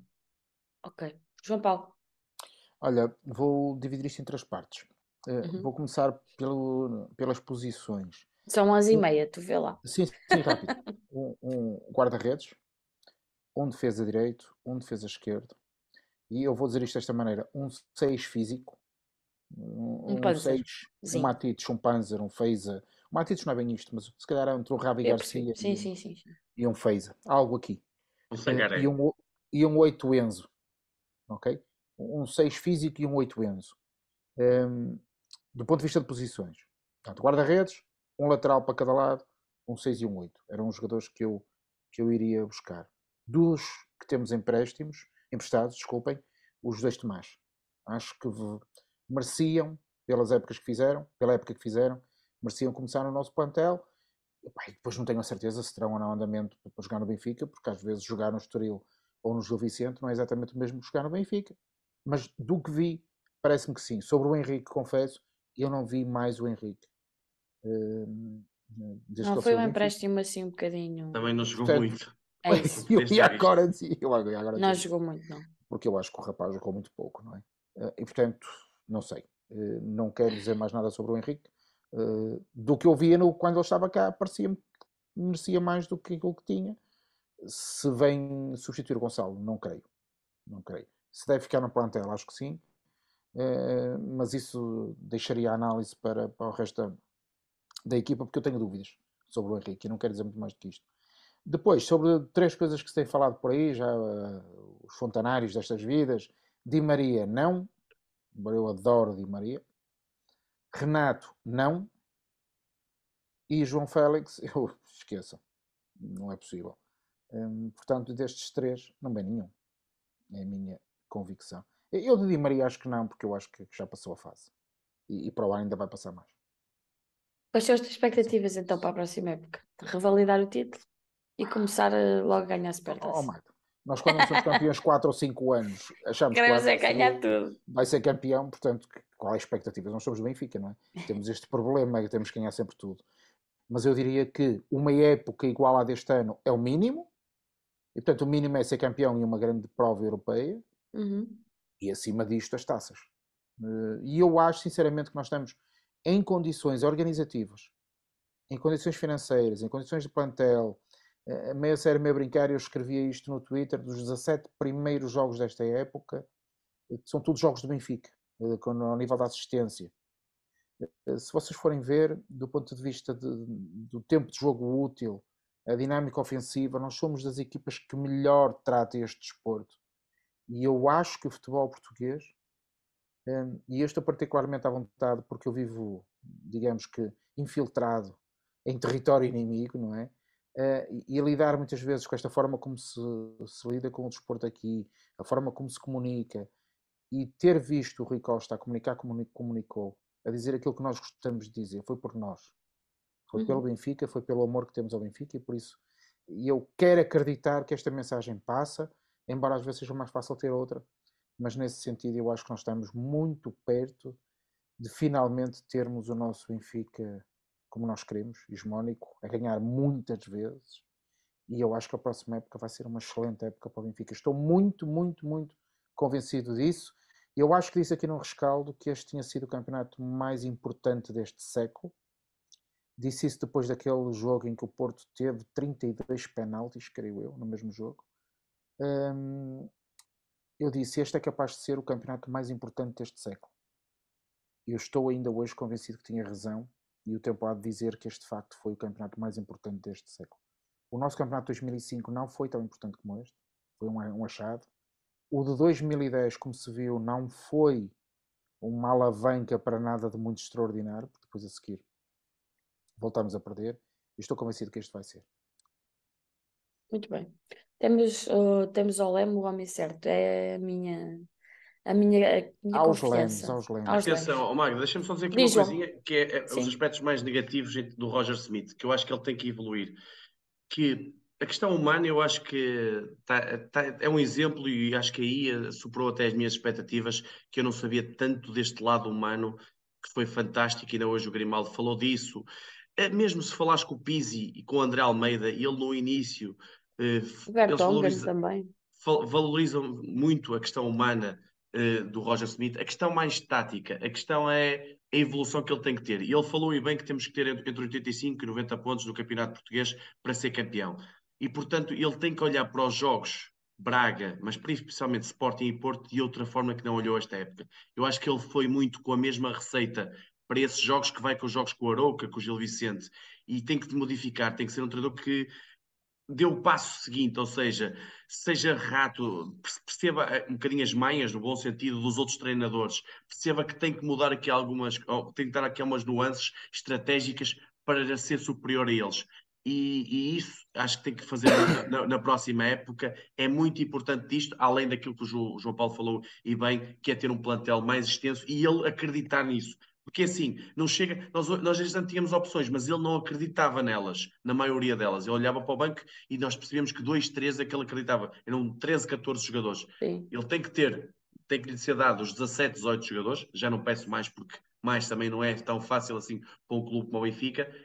E 17, 18 jogadores que ele acredite, e assim podemos ter aqui uma conjugação e apostar mais e dar maior rendimento em momentos importantes, quer na Champions, quer jogos em 3, em 3 dias, quer campeonato, quer taças, para termos uma, uma temporada em, eh, a ganhar tudo, principalmente a nível nacional, que é importantíssimo aqui para criarmos essa dinâmica de ser natural no Benfica ganhar. Concordo. Ah, e é o resumo perfeito. E como mais importante, entrar a ganhar. É uma pré-época positiva e entrar a ganhar logo, logo na Supertaça. Eu já, já digo há tanto, tanto tempo como eu fico, é a equipa que tem melhor plantel nos últimos anos e andamos a entregar títulos e já chega, não é? Eles têm que ficar é cá em baixo e, e é isso que nós, que nós queremos. Vou só pedir desculpa à malta do chat não ter tido muita atenção, mas nós estávamos aqui um bocadinho também contra relógio, não é? Tínhamos muito, muito rapaz aqui para, para analisar e dar notas, mas a malta esteve aqui bastante participativa e agradeço, obviamente. Ô, Magda, eu não sei se queres falar só. Desculpa Diz. estar aqui a meter Não, no, não, não. no alinhamento. Hum, Podes. Para mim, o melhor jogo da época, Oh, Benfica, falar sim. Benfica Juventus, o pior jogo da época, Benfica Porto. Porque o Benfica Juventus foi onde eu vi o Benfica, e até podia pôr aqui o Juventus Benfica. E eu digo porquê? Porque a tal personalidade europeia que o Benfica, que eu, eu nunca tinha visto, a realidade é esta, nunca tinha visto essa personalidade europeia que vi frente a um colosso europeu. E diga-se o que disser, está pior, está melhor, eh, foi, ficou em 5, 6 e 7 na Liga Italiana, sim, mas tinha um rol de jogadores incrível e o Benfica não é só o ganhar, é a forma como ganhou. É muito importante. E mesmo os jogos com o, PSG, que é uma constelação de estrelas, a personalidade que o Benfica teve é fantástica. E para mim, o melhor momento são os dois jogos com os Juventus, mas especialmente o 4 a 1, que devia ter sido o 5 a 1 e, e devia ter acabado ali o jogo, porque era foi uma exibição que me levou pá, à loucura em termos de, de Benfica. Depois, pelo pior momento em termos de jogo, o Benfica-Porto, porque aí é a antítese da, da falta de personalidade, ou seja, o Benfica foi mais uma vez comido de cebolada por eles.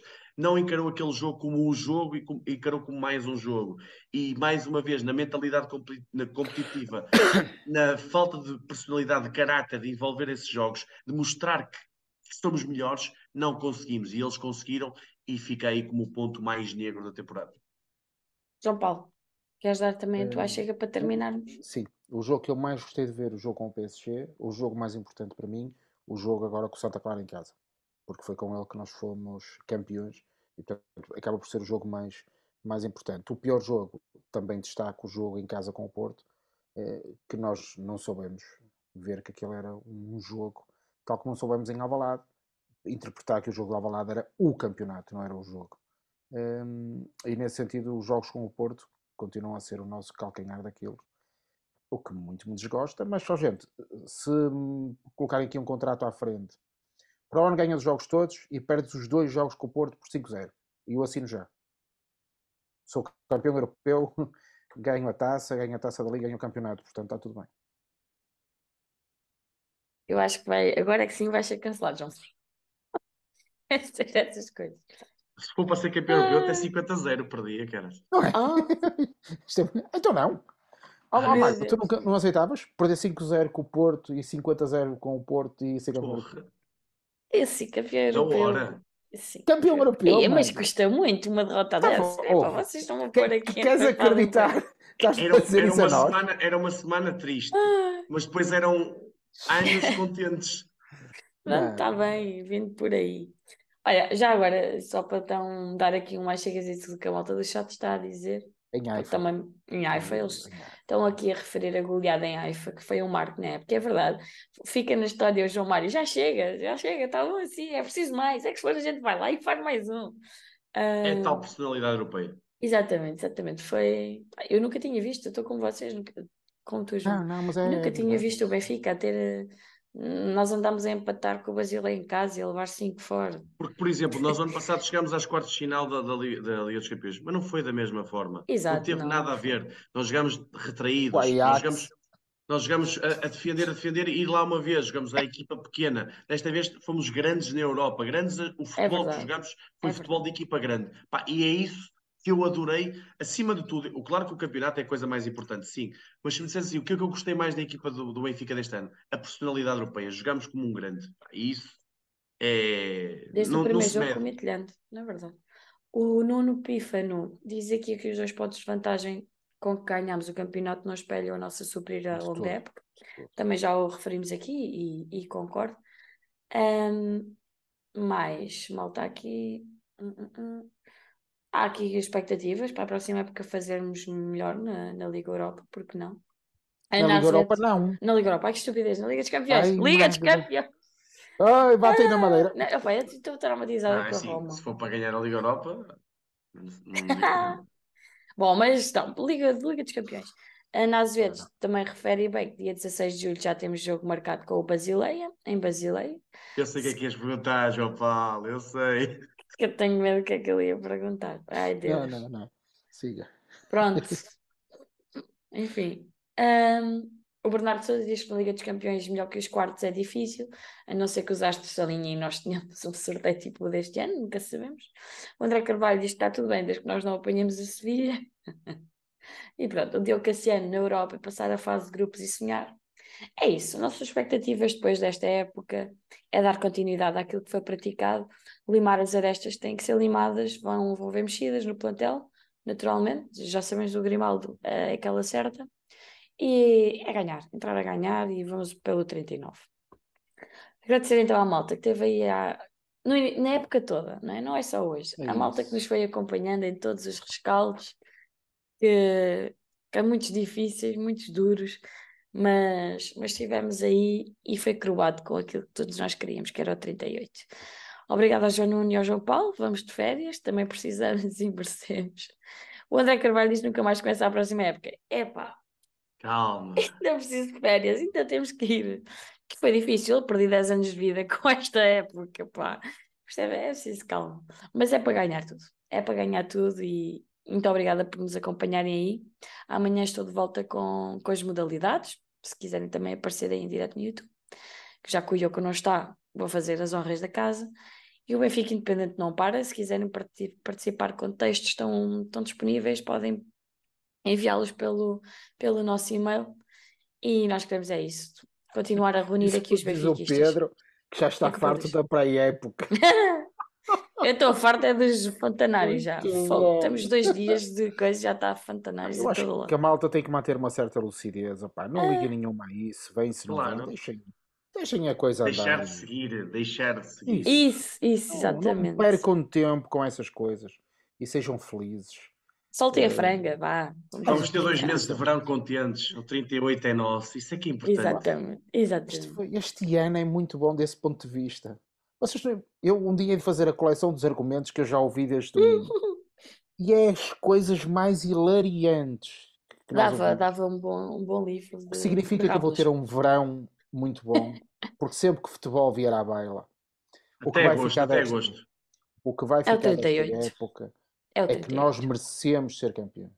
E com Tá toda bem. a gente que fala de futebol, e, e não estou aqui das brincadeiras, nas picardias, porque essas são saudáveis, quando se fala de futebol e a malta conversa, diz de facto o Benfica foi a melhor, ép- foi a melhor equipa e merecemos ser campeões. E nesse aspecto eu acho que também não referimos aqui uma coisa, apesar de o termos feito muitas vezes durante a época, e se calhar para terminar é capaz de ser importante, o povo do Benfica. É verdade. Nós este ano andamos com estes meninos ao colo a época toda. Jogos em casa, jogos fora. O ambiente em casa pode não ter sido sempre o melhor, houve aí um outro jogo que a coisa não foi tão, tão, tão, tão como nós precisamos, mas o povo do Benfica esteve de forma incrível ao lado da equipa e com a equipa nos bons e nos maus momentos. É e até a forma serena como nós vivemos o jogo Santa Clara. Como o espírito estava positivo, a onda estava boa. E a isso festa no, no, no estádio foi a fantástica. festa É verdade. no estádio foi, correu tudo de uma forma tão natural, tão pá, amor, não é? Eh, É, Comunhão desse perfeita.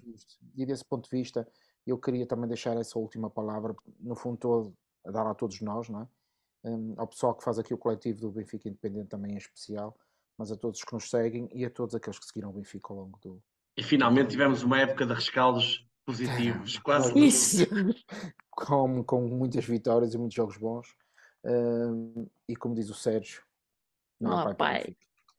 Se amas o Benfica, buzina. Vamos fazer aí mais um buzinãozinho. estive a pensar nisso, mas depois achei que a minha saúde podia não ficar muito. Obrigada, malta, e voltamos aí em breve para mais rescaldos e mais Benfica campeão, que é isso que a gente quer. Obrigada a todos e viva o Benfica. E o Benfica. Abraço, 38. campeões.